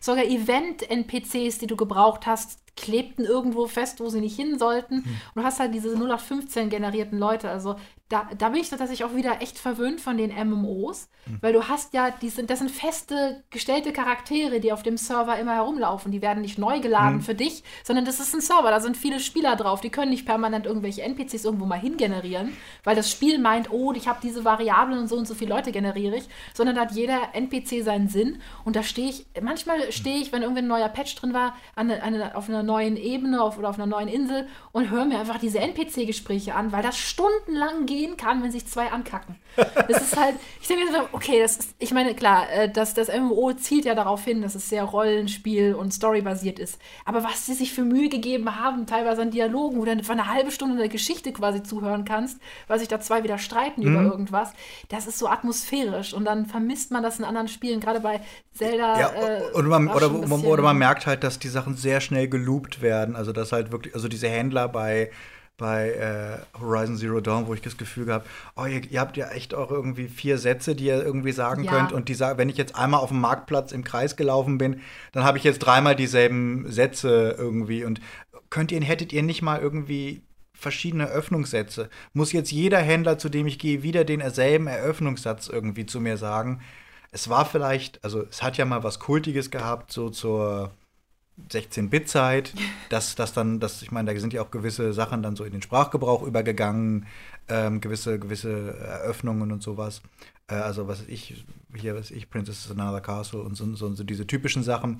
Aber heutzutage wird es dem, der Immersion wirklich gut tun, wenn du das Gefühl hättest, die Figuren reden irgendwie. Der Speicherplatz fehlt uns auch nicht mehr. Es ist nee. nicht mehr so, dass man sagen kann, oh ja, da passt jetzt einfach nicht mehr so viel auf die Platte, sondern. Ja, und wenn ihr Scheiße reden könnt, dann könntet ihr auch mal was Interessantes. Also einfach. So teuer vielleicht, ist es. Nicht. Vielleicht wird sich das auch alles jetzt ein bisschen verändern, so mit, mit den ganzen künstlichen Assistenten, die jetzt auch in der Lage sind, auf natürliche Sprache zu reagieren und manchmal auch unterschiedliche Dinge äh, zurückgeben.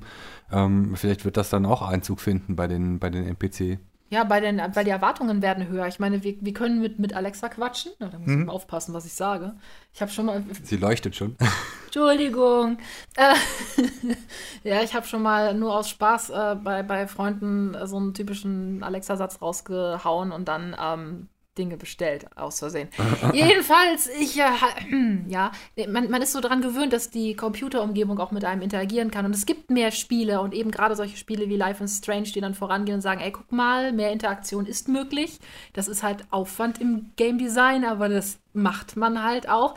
Denn werden die Erwartungen höher, dann müssen die Spiele auch besser werden und dann kannst du nicht mehr so 0815 Pseudo-Mass Effect in die Fresse geklatscht bekommen von irgendeinem so großen AAA-Publisher, der meint, ja, wir sind ganz toll und wir patchen dann die komische Gesichtsanimation garantiert niemals nach. Vielleicht mit einem 30.000 Euro DLC.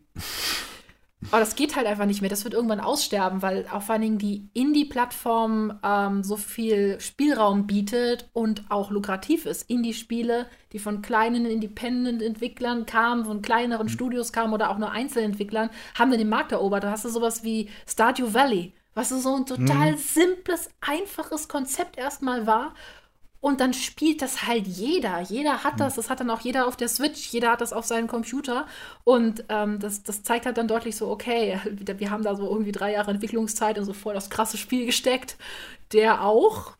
Der hat dann Aber halt alleine, gehabt, und nicht, alleine und nicht mit 700 Leuten, die da irgendwie mitgemacht. Wobei ich mir tatsächlich wünschen würde für die Indie-Games, dass sich, dass, dass, dass es mehr Abwechslung ähm, gibt, was die Art der Grafik angeht, weil ich tatsächlich so eine sehr ähm, niedrigen Threshold mittlerweile für Pixel ja, Grafiken. Bist, also, also bei Pixel-Grafik bist du bestimmt ein Punkt super limitiert und gute Game Designer, gerade im Pixel-Art-Design, guten Game Designer im Pixel-Art-Design zu finden, das ist halt, die, die sind Gold wert. Wenn du gut bist in diesen, äh, in diesen Ebenen der Kunst, dann ist es halt nicht so, dass du sagen musst, ja, ich bin darauf angewiesen, dass ich mal irgendwie so einen Indie-Entwickler finde, sondern da reißen sich die Studios um dich. Also stehst mhm. du halt da und musst dir das meistens selber beibringen und das sieht man bei vielen ja. Indie-Entwicklern auch, dass sie das dann selbst machen oder Standardmodelle nehmen und die die nur ein bisschen umarbeiten.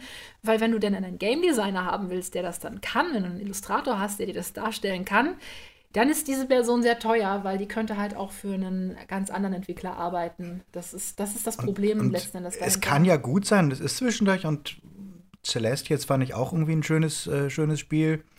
Ähm, also das ist so ein, das wurde relativ gehypt jetzt dieses Jahr, so ein, so ein Pixel- äh, Ding mit so einem Sprungmechanik, also eigentlich ist ein Plattformer mit, mit einem relativ toughen Schwierigkeitsgrad.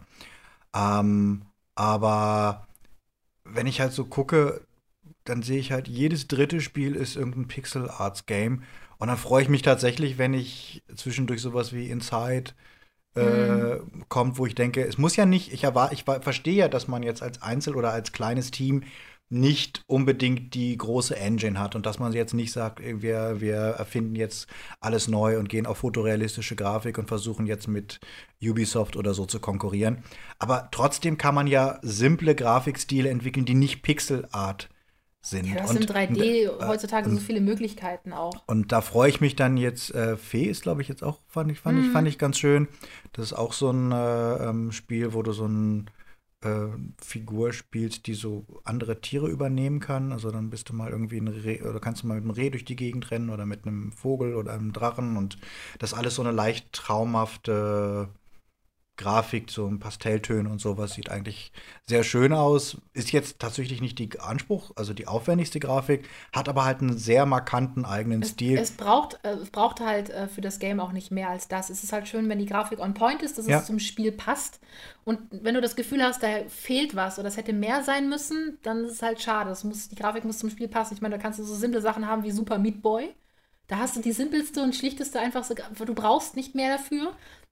Und sie ist trotzdem wahnsinnig liebevoll irgendwie. Ja, das ist ja das Schöne, dass, ich, dass man sich ähm, ähm, Super Meat Boy anguckt und denkt, erstmal ist es hässlich. Also erste Eindruck ist, denkst, oh, das Spiel ist echt ganz schön hässlich. Und ganz schön eklig. Und auch die Grundidee ähm, ist halt so dieses, Sick da ist ein Wesen, das halt, dem die Haut abgezogen wurde. Das ist halt ein Meatball. Ein der halt irgendwie überall Blutschlieren hinterlässt und an, aufgrund dieser Blutschlieren an Wänden kleben kann. Ähm, und äh, so halt Wände hochkrabbeln kann, indem Ist auch eine vegane Version davon. Ja, es gibt, es, ja, ich glaube nicht Peter, aber oder war es Peter sogar? Also irgendeine, irgendeine Organisation hat ähm, sogar ähm, Super Tofu Boy programmieren lassen oh als Gegen, Gott. Gegenspieler und der der du konntest ja auch verschiedene Skins haben, wenn und, du wolltest. Und der, der so. Programmierer von Super Meat Boy hat den Tofu Boy dann glaube ich sogar in eine spätere Super Meat Boy Version irgendwie mit eingebaut so als Retourkutsche. Ähm, aber da passt es. Also es gibt halt wirklich diese Spiele, die pixelig sind, wo ich denke, wenn man sich das Detail anguckt, sieht super schön aus und das passt und trotzdem ist es irgendwie ein eigener Stil. Ich würde jetzt, ja. Celeste sieht jetzt nicht aus wie Super Meat Boy und das, das, das passt halt und das Scott Pilgrim. muss halt zu der Story passen ja. oder zu dem passen, was das Spiel sagen soll. Ich meine, gerade eben, wir hatten jetzt über Stardew Valley kurz geredet, das ist ja auch nicht die beste Pixel-Art-Grafik, die es hm. gibt und auch von der Animation da, da kann man auch nur ein bisschen mehr machen. Das braucht das Spiel aber nicht. Also Mhm. es ist nicht notwendig. Du merkst das gar nicht irgendwann. Du merkst überhaupt nicht mehr, dass du ein 2D-Pixel-Spiel spielst, weil das Spiel selbst einen ganz anderen äh, Zweck hat. Und da können Indie-Spieler halt ein Lied von singen mit der Abwechslung. Also ich meine, ich spiele viele Indie-Titel, weil ich mir halt auch immer so ein hum Humble Bundle hast du halt auch mal ganz schnell irgendwie 3000 neue Spiele, die du mal angucken kannst. Du bist, äh, du bist hauptsächlich PC-Spieler oder? Also einfach fast jede Plattform. Also ich meine, ich habe auch eine Xbox zu Hause und eine Playstation und noch eine Playstation und dann. Eigentlich können wir bald einen Playstation-Verkauf aufmachen, wenn man zwei Haushalte zusammenschmeißt, jeder hatte Playstations. Ja, doch, ist schon extrem viel. Also sieht aus bei uns wie beim PlayStation Store. Also ich ich, ich habe jede Plattform zu Hause, ich kann jede nutzen. Ähm, bevorzugt zu privat spiele ich dann lieber auf der PlayStation, weil das halt sehr bequem ist und die Titel dafür sind sehr gut. Und das ist, also ich muss ganz ehrlich sagen, ich mag diese Xbox-Umgebung gar nicht. Ja. Das ist richtig furchtbar. Die ist echt, die ist echt, also auch die, die alleine die, die Haptik der Menüs finde ich, Ich, allein das Einloggen ist die Hölle und Ja. ich mag es nicht und der Controller ist auch so ein bisschen klobig und nee und dann bin ich wieder verwirrt, weil A, die A und B-Knöpfe vertauscht sind und so. Nee, also wenn dann entweder meine Switch, die Playstation Boah, oder das halt macht mich PC. wahnsinnig, wenn ich Switch gespielt habe und dann irgendwie äh, A und B vertauscht, wenn ich dann wieder zur, zur, zur Playstation Mhm. gehe. Ähm, und irgendwie ist der, der, der Knopf zum Weitergehen ist bei der Playstation, das X ist unten, wo du halt immer irgendwie drauf drückst und das ist aber irgendwie der Zurückknopf bei der, bei der, bei der Switch, das ist der B-Knopf und ich jedes Mal wieder so, dass ich, ah fuck, wieso komme ich jetzt nicht zurück oder warum bin ich jetzt aus dem Ding wieder rausgegangen? Ja, weil Ja, die Knöpfe sind halt anders belegt. Das ist auch wieder so eine Game-Design-Entscheidung, Mhm. ähm, die man da getroffen hat. Das gehört, das gehört alles dazu. Das sind die kleinen Feinheiten. Die Tastenbelegung alleine schon ähm, kann entscheiden darüber, ob du ein Spiel magst oder nicht. Oh also ja. mich, mich hat das zum Beispiel bei ähm, hier äh, Horizon ganz stark am Anfang gestört, dass die Ausweichtaste und, und dass die Sammeltaste vollkommen anders war als in anderen Spielen. Hm.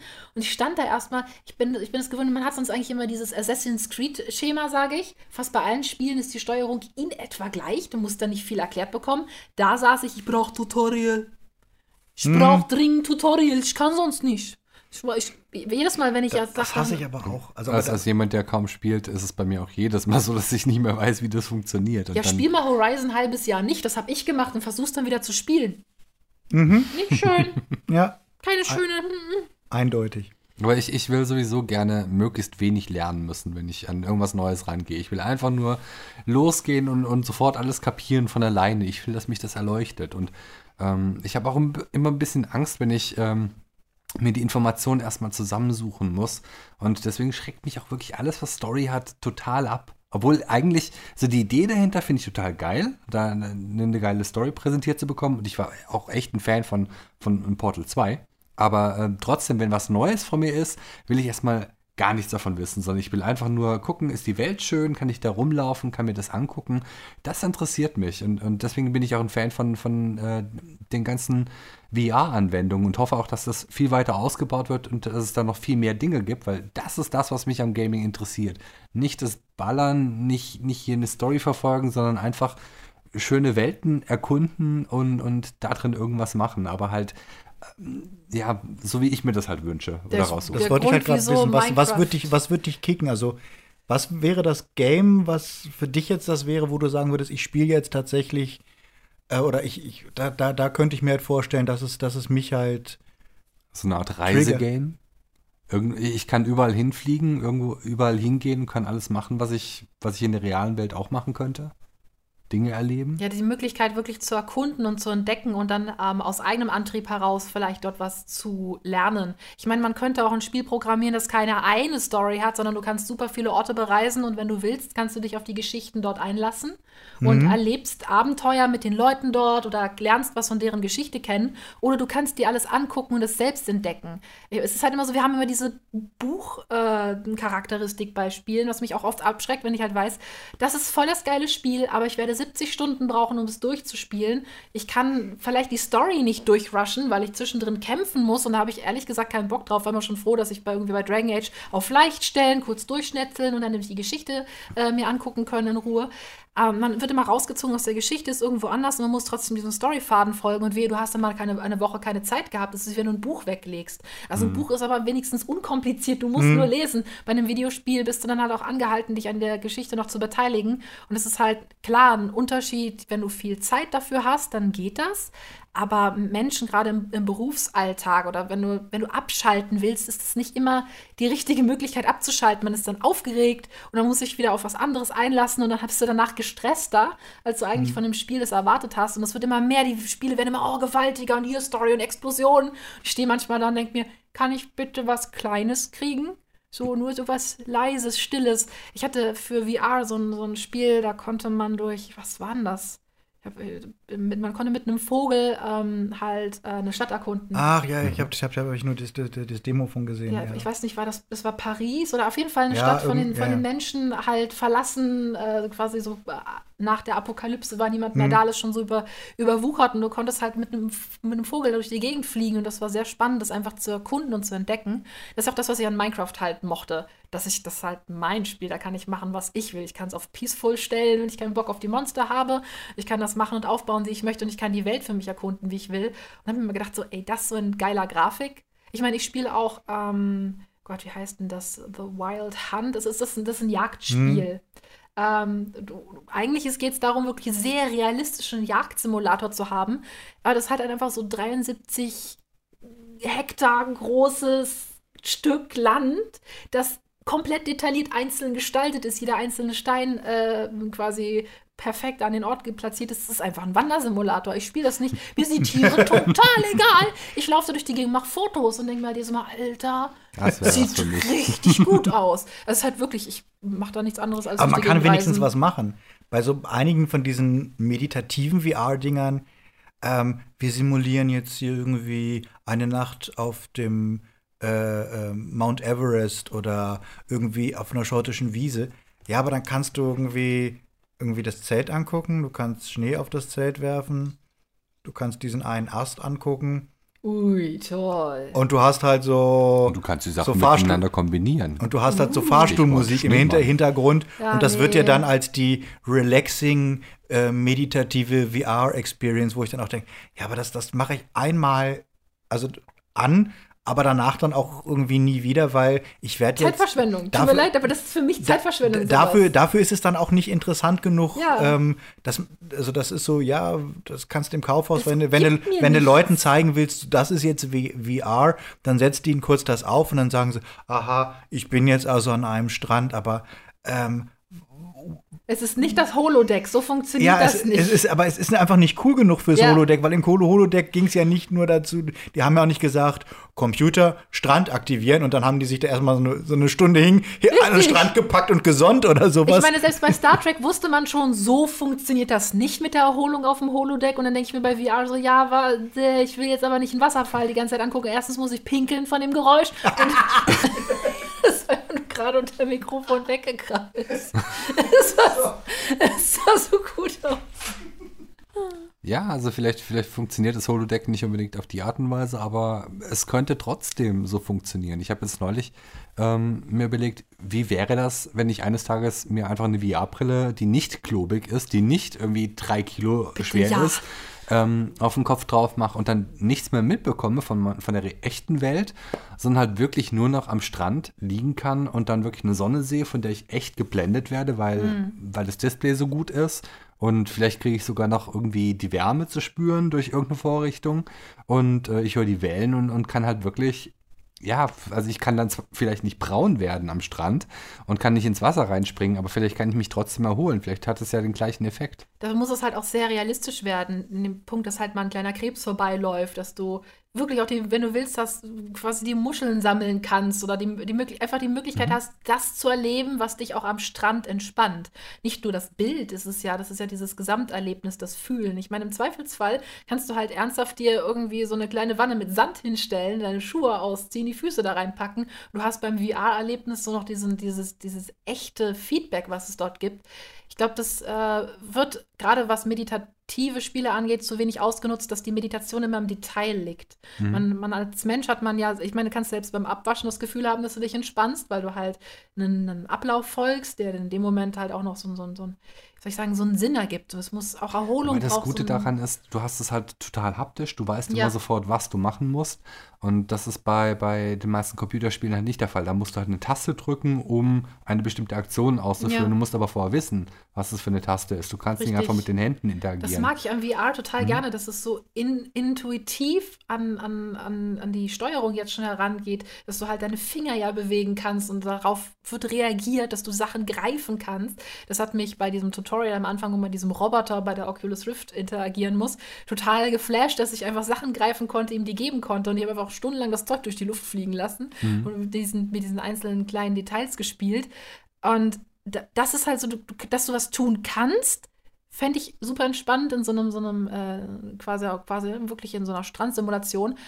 Aber dass ich es nicht muss. Dass ich einfach nur sitzen könnte oder den Wellen zugucken kann. Aber das Gefühl zu haben, einfach, wenn ich wollte, könnte ich jetzt hier total das Chaos auch veranstalten, Stock nehmen, Penis ins Strand malen. Also es, es sollte halt nicht dabei aufhören. Also ich, Ja. mir ist auch schon im echten Leben am Strand langweilig geworden. ja, Und, und da kannst du halt immer noch aufstehen, kannst zurück zum Parkplatz laufen oder kannst den Strand runterlaufen oder ich finde es spannend, ein Buch da lesen zu können. Ich meine, E-Books mal next level. Du Ja. legst dich abends in dein Bett, packst die VR-Brille auf, bist am Strand, guckst runter und hast dein Buch in der Hand. Wie viel geiler wäre das, als in deinem Bett Stimmt. zu liegen? Und du hast automatisch ja schön hell, Ja, brauchst auch die du Lampe hast, hast keinen. Bock mehr zu lesen, dann machst du einen Film an, aber bleibst halt trotzdem in dieser VR-Welt. Richtig. Ziehst halt das Rollo runter und dann, dann hast du halt über dem Strand so dein Rollo und auf dem guckst du einen Film. Eben, also die Möglichkeiten einfach, sich in eine andere Welt zu katapultieren, um die gleichen Dinge zu tun, die man zu Hause macht, dass man die Lernprogramme mit in, involvieren kann, dass du vielleicht, dich, du kannst dich an einen Tisch setzen und dich mit Leuten dort unterhalten in ihrer Sprache, weil ich meine, es ist ja möglich echt, die Sprachcomputer, wenn du dich mit, mit einem Sprachcomputer heute simpel unterhalten kannst, dann kannst du halt quasi auch interaktive Lernprogramme in sowas einbauen. Ich finde, es ist VR da immer nur so, so unkreativ ist, einfach so den normalen Lebensalltag reinzuballern. Also ich finde die Vorstellung jetzt ziemlich geil, mich einfach an den Strand zu legen, Buch zu lesen. Einfach das Buch, worauf ich Bock habe zu lesen, am Strand im Bett. Ich glaube, das ginge sogar. Ähm, ich hatte das eine, ich glaube, direkt von Sony gibt es dieses eine Ding, wo du dich an den Strand machen, legen kannst und dann kannst du es mit ähm, deinem Handy verbinden und dann hast du die, ähm, dann hast du das Handy, hat halt das Handy, das ne? Handy-Display da und dann könntest du ja theoretisch da die, die Kindle-App starten Mhm. und dann kannst du es, äh, könntest du quasi am Handy, aber musst halt auch das die ganze Zeit halten. Ja, die Idee wäre Ja, halt einfach cool, ein Buch zu haben. Du guckst ohne runter. Medienbruch, sondern du hast Mhm. alles tatsächlich in der VR-Welt. Also dafür muss natürlich eine Menge passieren. Die Auflösung muss viel, viel besser werden. Ähm, Und hast du Pixelbuchstaben, kriegst Augenschmerzen. Genau, und, und äh, das Headset darf nicht mehr spürbar sein. Es darf einfach nicht mehr sich so anfühlen, als hättest du das tatsächlich auf, Ich habe sondern du die bist Oculus Rift, ich habe immer das Gefühl, ich trage so ein Fahrradhelm. ich fühle mich auch und- immer wie so ein bisschen eingeschränkt. und auch diese Controller, die du hast, sind halt noch nicht das Perfekte. Die sind zwar schon relativ gut, aber Also du sie arbeiten brauchst, ja an Ringen. genau, und du brauchst, du brauchst halt irgendwas, was direkt an die Hand rangeht, was du auch nicht mehr so direkt spürst, als da habe ich jetzt ein Instrument, sondern das ist meine Hand. Ja. Und, und alles, was da passiert, wenn ich das Handschuh, anfasse, oder? Also, Ja, Genau, bekomme Handschuh ich- bekomme ich Ringe. Feedback und- Einfach und- Ringe und fertig, ne? darüber bekomme ich Feedback und gleichzeitig kann ich darüber aber auch was steuern. Und, und da muss es hingehen und da wird es auch hingehen. Das wird nicht mehr so lange dauern. Und das äh, kann ja auch davon lernen. Ich meine, letzten Endes können wir alle dann jedes Mal das Programm verbessern. Wenn zum Beispiel die Menschen eben diese Ringe tragen, die mit VR funktionieren, könnten sie eventuell ihren Fernseher damit steuern, auch ihr Handy damit steuern. Das läuft ja alles sowieso schon übergreifend. Du hast ja Mhm. sehr viele Möglichkeiten. Ich meine, was Alexa alles steuern kann an Rollläden und Heizung und so weiter und so fort. Da gibt es ja viele Möglichkeiten. Und bis halt sie hat schon wieder aufgehorcht. Sie hat schon wieder. Meint ihr mich? Redet, redet ihr über mich? Soll ich die Heizung anstellen? Nein, nicht. Aber die Frage ist, wenn, wenn du äh, momentan so mit einem Controller ähm, ein Computerspiel steuern kannst und irgendjemand macht dann Kung Fu Fight. Ähm, du musst ja nur die Taste drücken. Ja. Oder nach oben, nach unten, nach links, nach A, nach B. Und, und die machen das dann. Die, die haben das völlig gelernt. Aber in Zukunft kannst du das dann theoretisch selber machen. Nur da musst du halt Kung Fu gelernt haben. Ja, man kann halt wirklich auch dann echt lernen. Das ist auch eine sportliche Begeisterung, ein sportlicher Fortschritt. Oder das, was wir an der Wii geliebt haben mit dem Schwert rumfuchteln. Ja. Ja, vielleicht reagiert dann der Ingame-Charakter intelligenter und macht es dann ein professionelleres, äh, macht es in einer professionelleren äh, Ablauffolge und macht bessere Bewegungen. Aber zu den Ansatz muss man selbst machen. Den Ansatz muss man auch vom, vom, vom Blocken, vom Winkel her eventuell selber steuern. Das Aber es halt schon die, die Frage, machen. ist es nicht vielleicht dann doch zu anstrengend? Also wenn du selber eigentlich eigentlich nur abschalten Weil willst du und einfach nur spielen also- willst.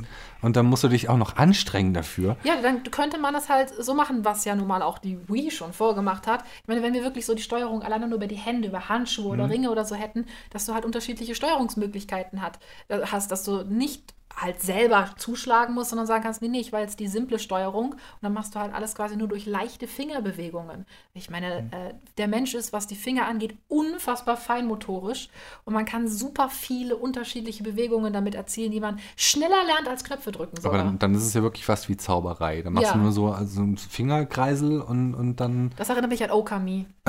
Das war ja auch nicht anders. Hast ja auch so mit, deinem, mit deinem Pinsel wie wahnsinnig rumgewirbelt und dann sind Dinge passiert. Das fand ich Genau, dann, faszinierend. dann äh, das ist, gibt einem aber auch ein bisschen das Gefühl, dass du wahnsinnig mächtig bist. das ist schön, ich mag sowas.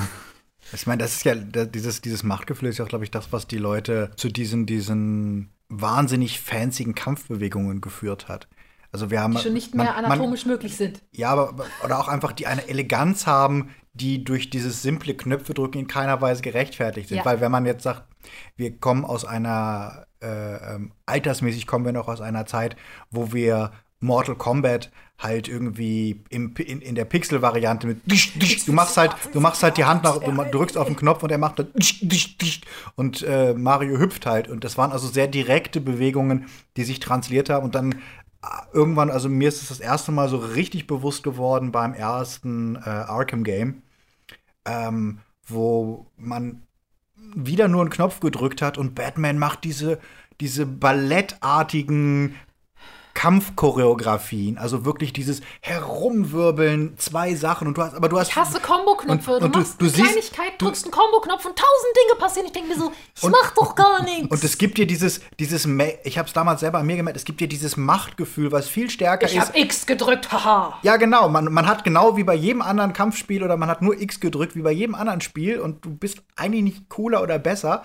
aber du siehst, das Resultat auf dem Bildschirm ist halt dieses uh, Am tschu, Ende hat das Spiel halt noch pausiert. Das ist bei ganz sp vielen Spielen so, wenn du so, so eine Combo-Attacke hast und machst dann auch, dann pausiert das Spiel und dann blinkt der Combo-Knopf. Ich denke mir so, ja, ich bin nicht blöd, danke. Ich habe fünf Stunden Zeit, den zu drücken. Bei, das ist bei, bei The Breath of the Wild nicht so gewesen. Wenn du da Kombos machen wolltest, war es halt teilweise echt so, okay, wenn ich jetzt nicht exakt im richtigen Augenblick ausweiche und dann der Combo-Knopf war sehr schnell weg.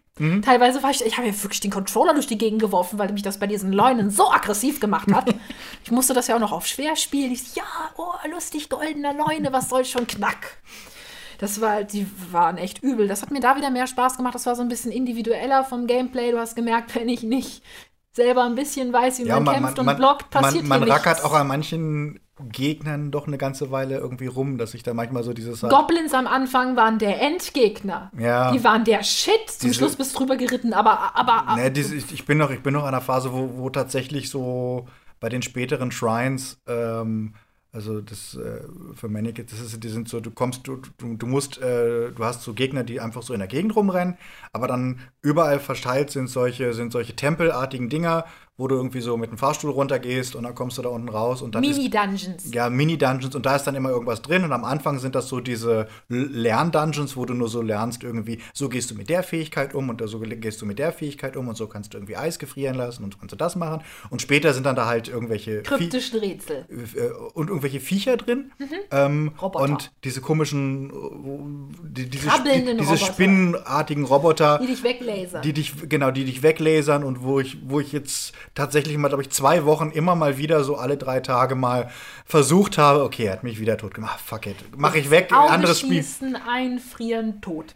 Ja ich habe irgendwann habe ich gemerkt einfach hatte ich Glück ich habe einfach alles draufgeschmissen was ich gerade hatte. Rück, immer immer rückwärts gegangen immer, immer werfen werfen werfen werfen. Und irgendwann war dann halt Kreise und habe ich gedacht okay jetzt springe ich über dieses Kreiselding mal rüber und hau ihm dann auf die Fresse. Und plötzlich fällt das Ding einfach so unter ich war wirklich kurz so geschockt dass ich gedacht ich habe ihn nach zwei Wochen oder so wie lange ich immer wieder dieses Viech kaputt gemacht habe und plötzlich fällt er einfach um und da war aber nur so ein also meine Erwartungshaltung war, ich müsste jetzt eigentlich eine Parade kriegen. Ich möchte jetzt eigentlich, dass alle draußen stehen und sagen, du bist der Geilste, weil Pass du hast auf. da jetzt zwei Wochen gemacht und dann Der war dann nur so, ein Zahnrad. Ja, genau, das war fucking Zahnrad. Das- Die Dinger, die musst du vor allen Dingen so, oh, du willst die Rüstung haben, ich brauche tausend Zahnräder. Yay! Ja, und ich habe wirklich gedacht, wieso kriege ich jetzt, ich habe zwei Wochen wirklich Dann bist du den großen. Krabbelnden noch nicht begegnet. Die sind richtig witzig, weil die sind halt einfach auch fucking groß, Nee, da bin ich noch, ne? so weit bin ich dann noch. Wenn du gegen fünf gleichzeitig kämpfen musst, weißt Bescheid, allerdings, da- vor allen Dingen, dagegen ist Ganon halt echt Witz. aber das ist das Schöne an dem, bei dem Spiel. Erstens, du musst die ja nicht unbedingt alle prügeln, aber du, ähm, du kannst es. Du kannst viele Dinge umgehen, du kannst auch noch auf leicht schalten, wenn's, wenn du es möchtest. Das, das mochte ich. Den Schwierigkeitsgrad bei Breath of the Wild mochte ich. Zum Schluss nicht, beim DLC, da habe ich echt gemeckert. Das war mir Hm. zu leicht. Vielleicht war ich auch schon zu gut. Ja, also so weit bin ich da tatsächlich, glaube ich. So, so gut bin ich da tatsächlich noch nicht. Ich bin noch so, dass ich immer noch guten Respekt habe, wenn ich diese Spinnenviecher Ja, über, über, über, die, über, die Land, über die Landschaft äh, rum, rumkriechen sehe und immer so denke, jetzt kommt, also gut, das eine könnte ich jetzt, aber dann kommt von der, von, von der anderen Seite, ist auch noch eins und gerade wenn ich mich jetzt auf das konzentriere, kommt das irgendwie von hinten angelaufen. Ich mag Und- halt gutes, gutes Kampfdesign. Also bei ähm, Horizon mochte ich halt auch einfach, dass du dich wirklich echt in Gefahr begeben konntest mit extrem vielen echt ekligen, unangenehmen scheiß Elektromonstern.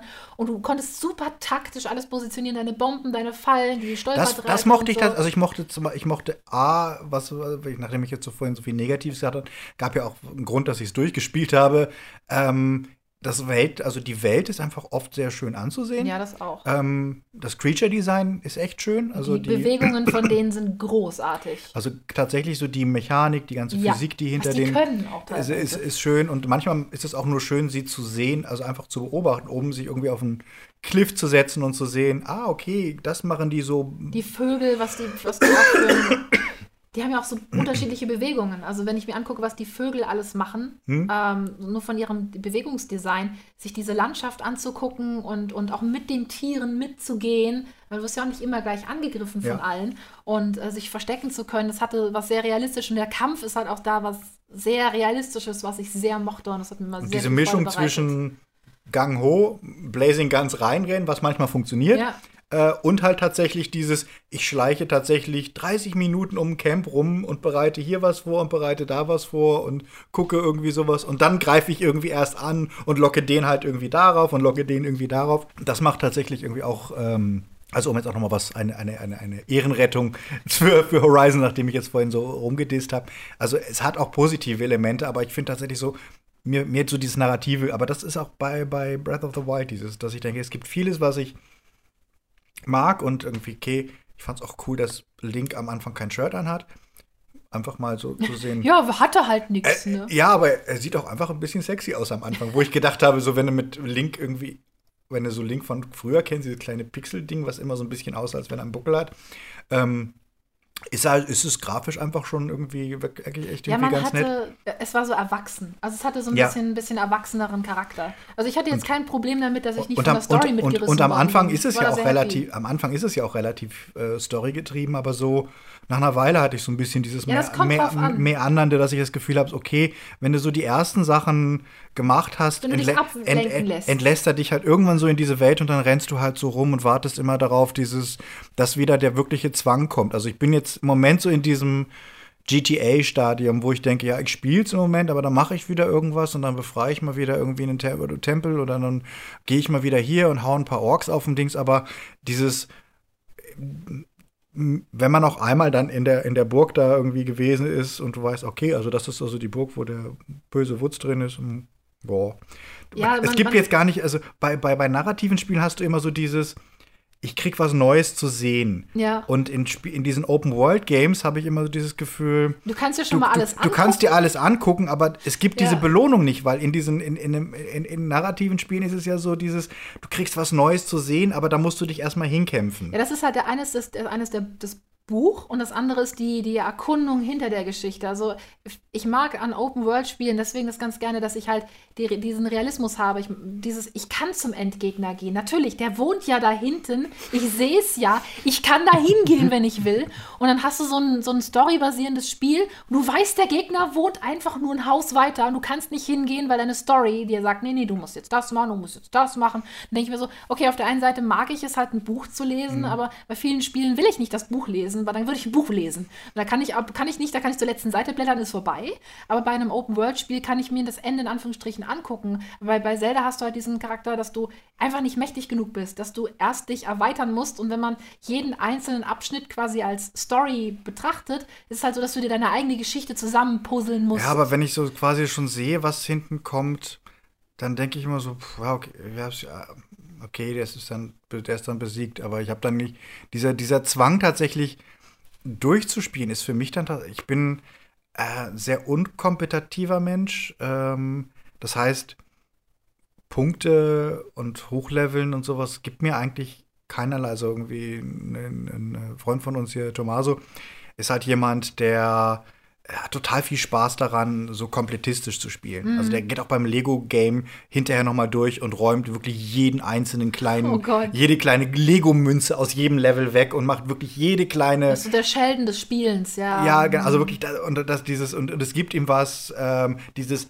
100%, ich will dieses Spiel auf 100% irgendwie ja. gespielt haben. Bei, bei den meisten Spielen ist es ja heutzutage so, du, du, hast, du hast es, du hast die Story durchgespielt und bist bei 37% completed oder so. Ja. Weil halt wirklich so viel Zeitmüll irgendwie noch ist und du kannst hier noch was einsammeln und da noch was und dann hast du wirklich erst auf 100 und das gibt mir halt nichts. Also ich denke so, wenn, ja, wenn, wenn, wenn, wenn, die, immer, wenn, ja. wenn die Story ja. durch ist, ist für mich durch. Dann gehe ich vielleicht noch mal wie bei, bei Watch Dogs, dann gehe ich noch mal rein, um ein bisschen durch die Gegend zu cruisen und Scheiße zu bauen.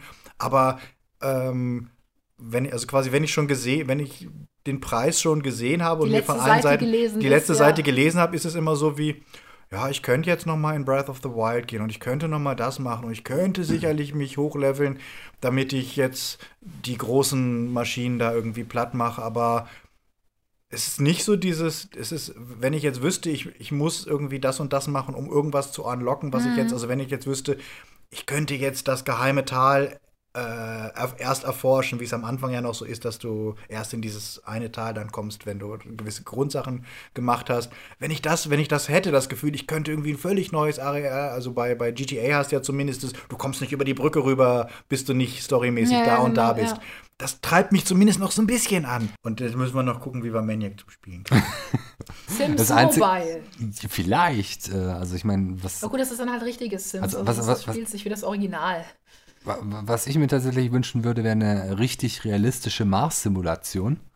Also, ich meine, es gibt welche, aber die sind nicht so richtig realistisch. Ich hätte gerne eine hyperrealistische, weil ich bin halt ein Raumfahrt-Nerd und ich, ich, liebe dieses Zeug und ich hätte gerne so einen richtigen Mars so rumlaufen. Das wäre cool. Ähm, und ist doch auch kartografiert, das kann man doch. Bestimmt. Äh, ich meine, die Sachen, die es momentan gibt, die sehen halt okayisch aus, aber für mich ist es dann einfach nicht realistisch genug. Ja. Und ich hätte sowas wie äh, Google Street View ganz gerne auf dem Mars. das wäre cool. Mars-Kanal View. Und wenn dann vielleicht irgendwann mal äh, Portal 3 rauskommt, da freue ich mich auch drauf. Ja, ich hoffe mal wirklich, dass die da mal was machen und nicht nur immer so Mikrolizenzen an irgendwelche mhm. Indie-Games oder an Lego oder so irgendwie geben. Mhm. Weil das, das, aber nur wenn sie Steven Merchant wieder als, als, als Stimme ja. haben und GLaDOS mhm. wieder Stimme hat. Gut, also das war's mit dem äh, Flips Podcast. Ganz lieben Dank und äh, ähm, sag doch mal, wo kann man noch dich im Netz finden, wenn die Leute jetzt sagen, ich will noch quasi in, in noch eine, ich brauche doch noch eine Therapiestunde. Ich will die nervige ähm, Frau häufiger hören. Genau, wo, wo können wir dich jetzt noch äh, weiterfinden? Also man findet mich unter Honeyboy Cookie auf Twitter und ich habe auch einen Zeichenchannel, der heißt Kritzelpixel. Da mache ich diverse Zeichentutorials und ansonsten halt Honeyball. Alleine, wenn man es überall eingibt, man findet eigentlich jeden Account, der mit mir zu tun hat. Der Honigball. Ah, cool. Und uns findet ihr natürlich weiterhin auf YouTube als Flips, Filme, Serien und Games und auf Facebook. Und wenn ihr wollt, dann könnt ihr uns natürlich auf Twitter folgen, und zwar at Butz und at Maniac mit 2N und auf allen anderen Social Media Plattformen. Ja, und äh, wenn euch äh, gefällt, was ihr hört, dann schaut doch vielleicht auch gerne mal bei unserem Steady oder Patreon vorbei. Natürlich freuen wir uns auch über Themenvorschläge, Feedback und Anregungen in den Kommentaren. Bis zum Danke nächsten Mal. Danke nochmal und bis zum nächsten Mal. Flips out.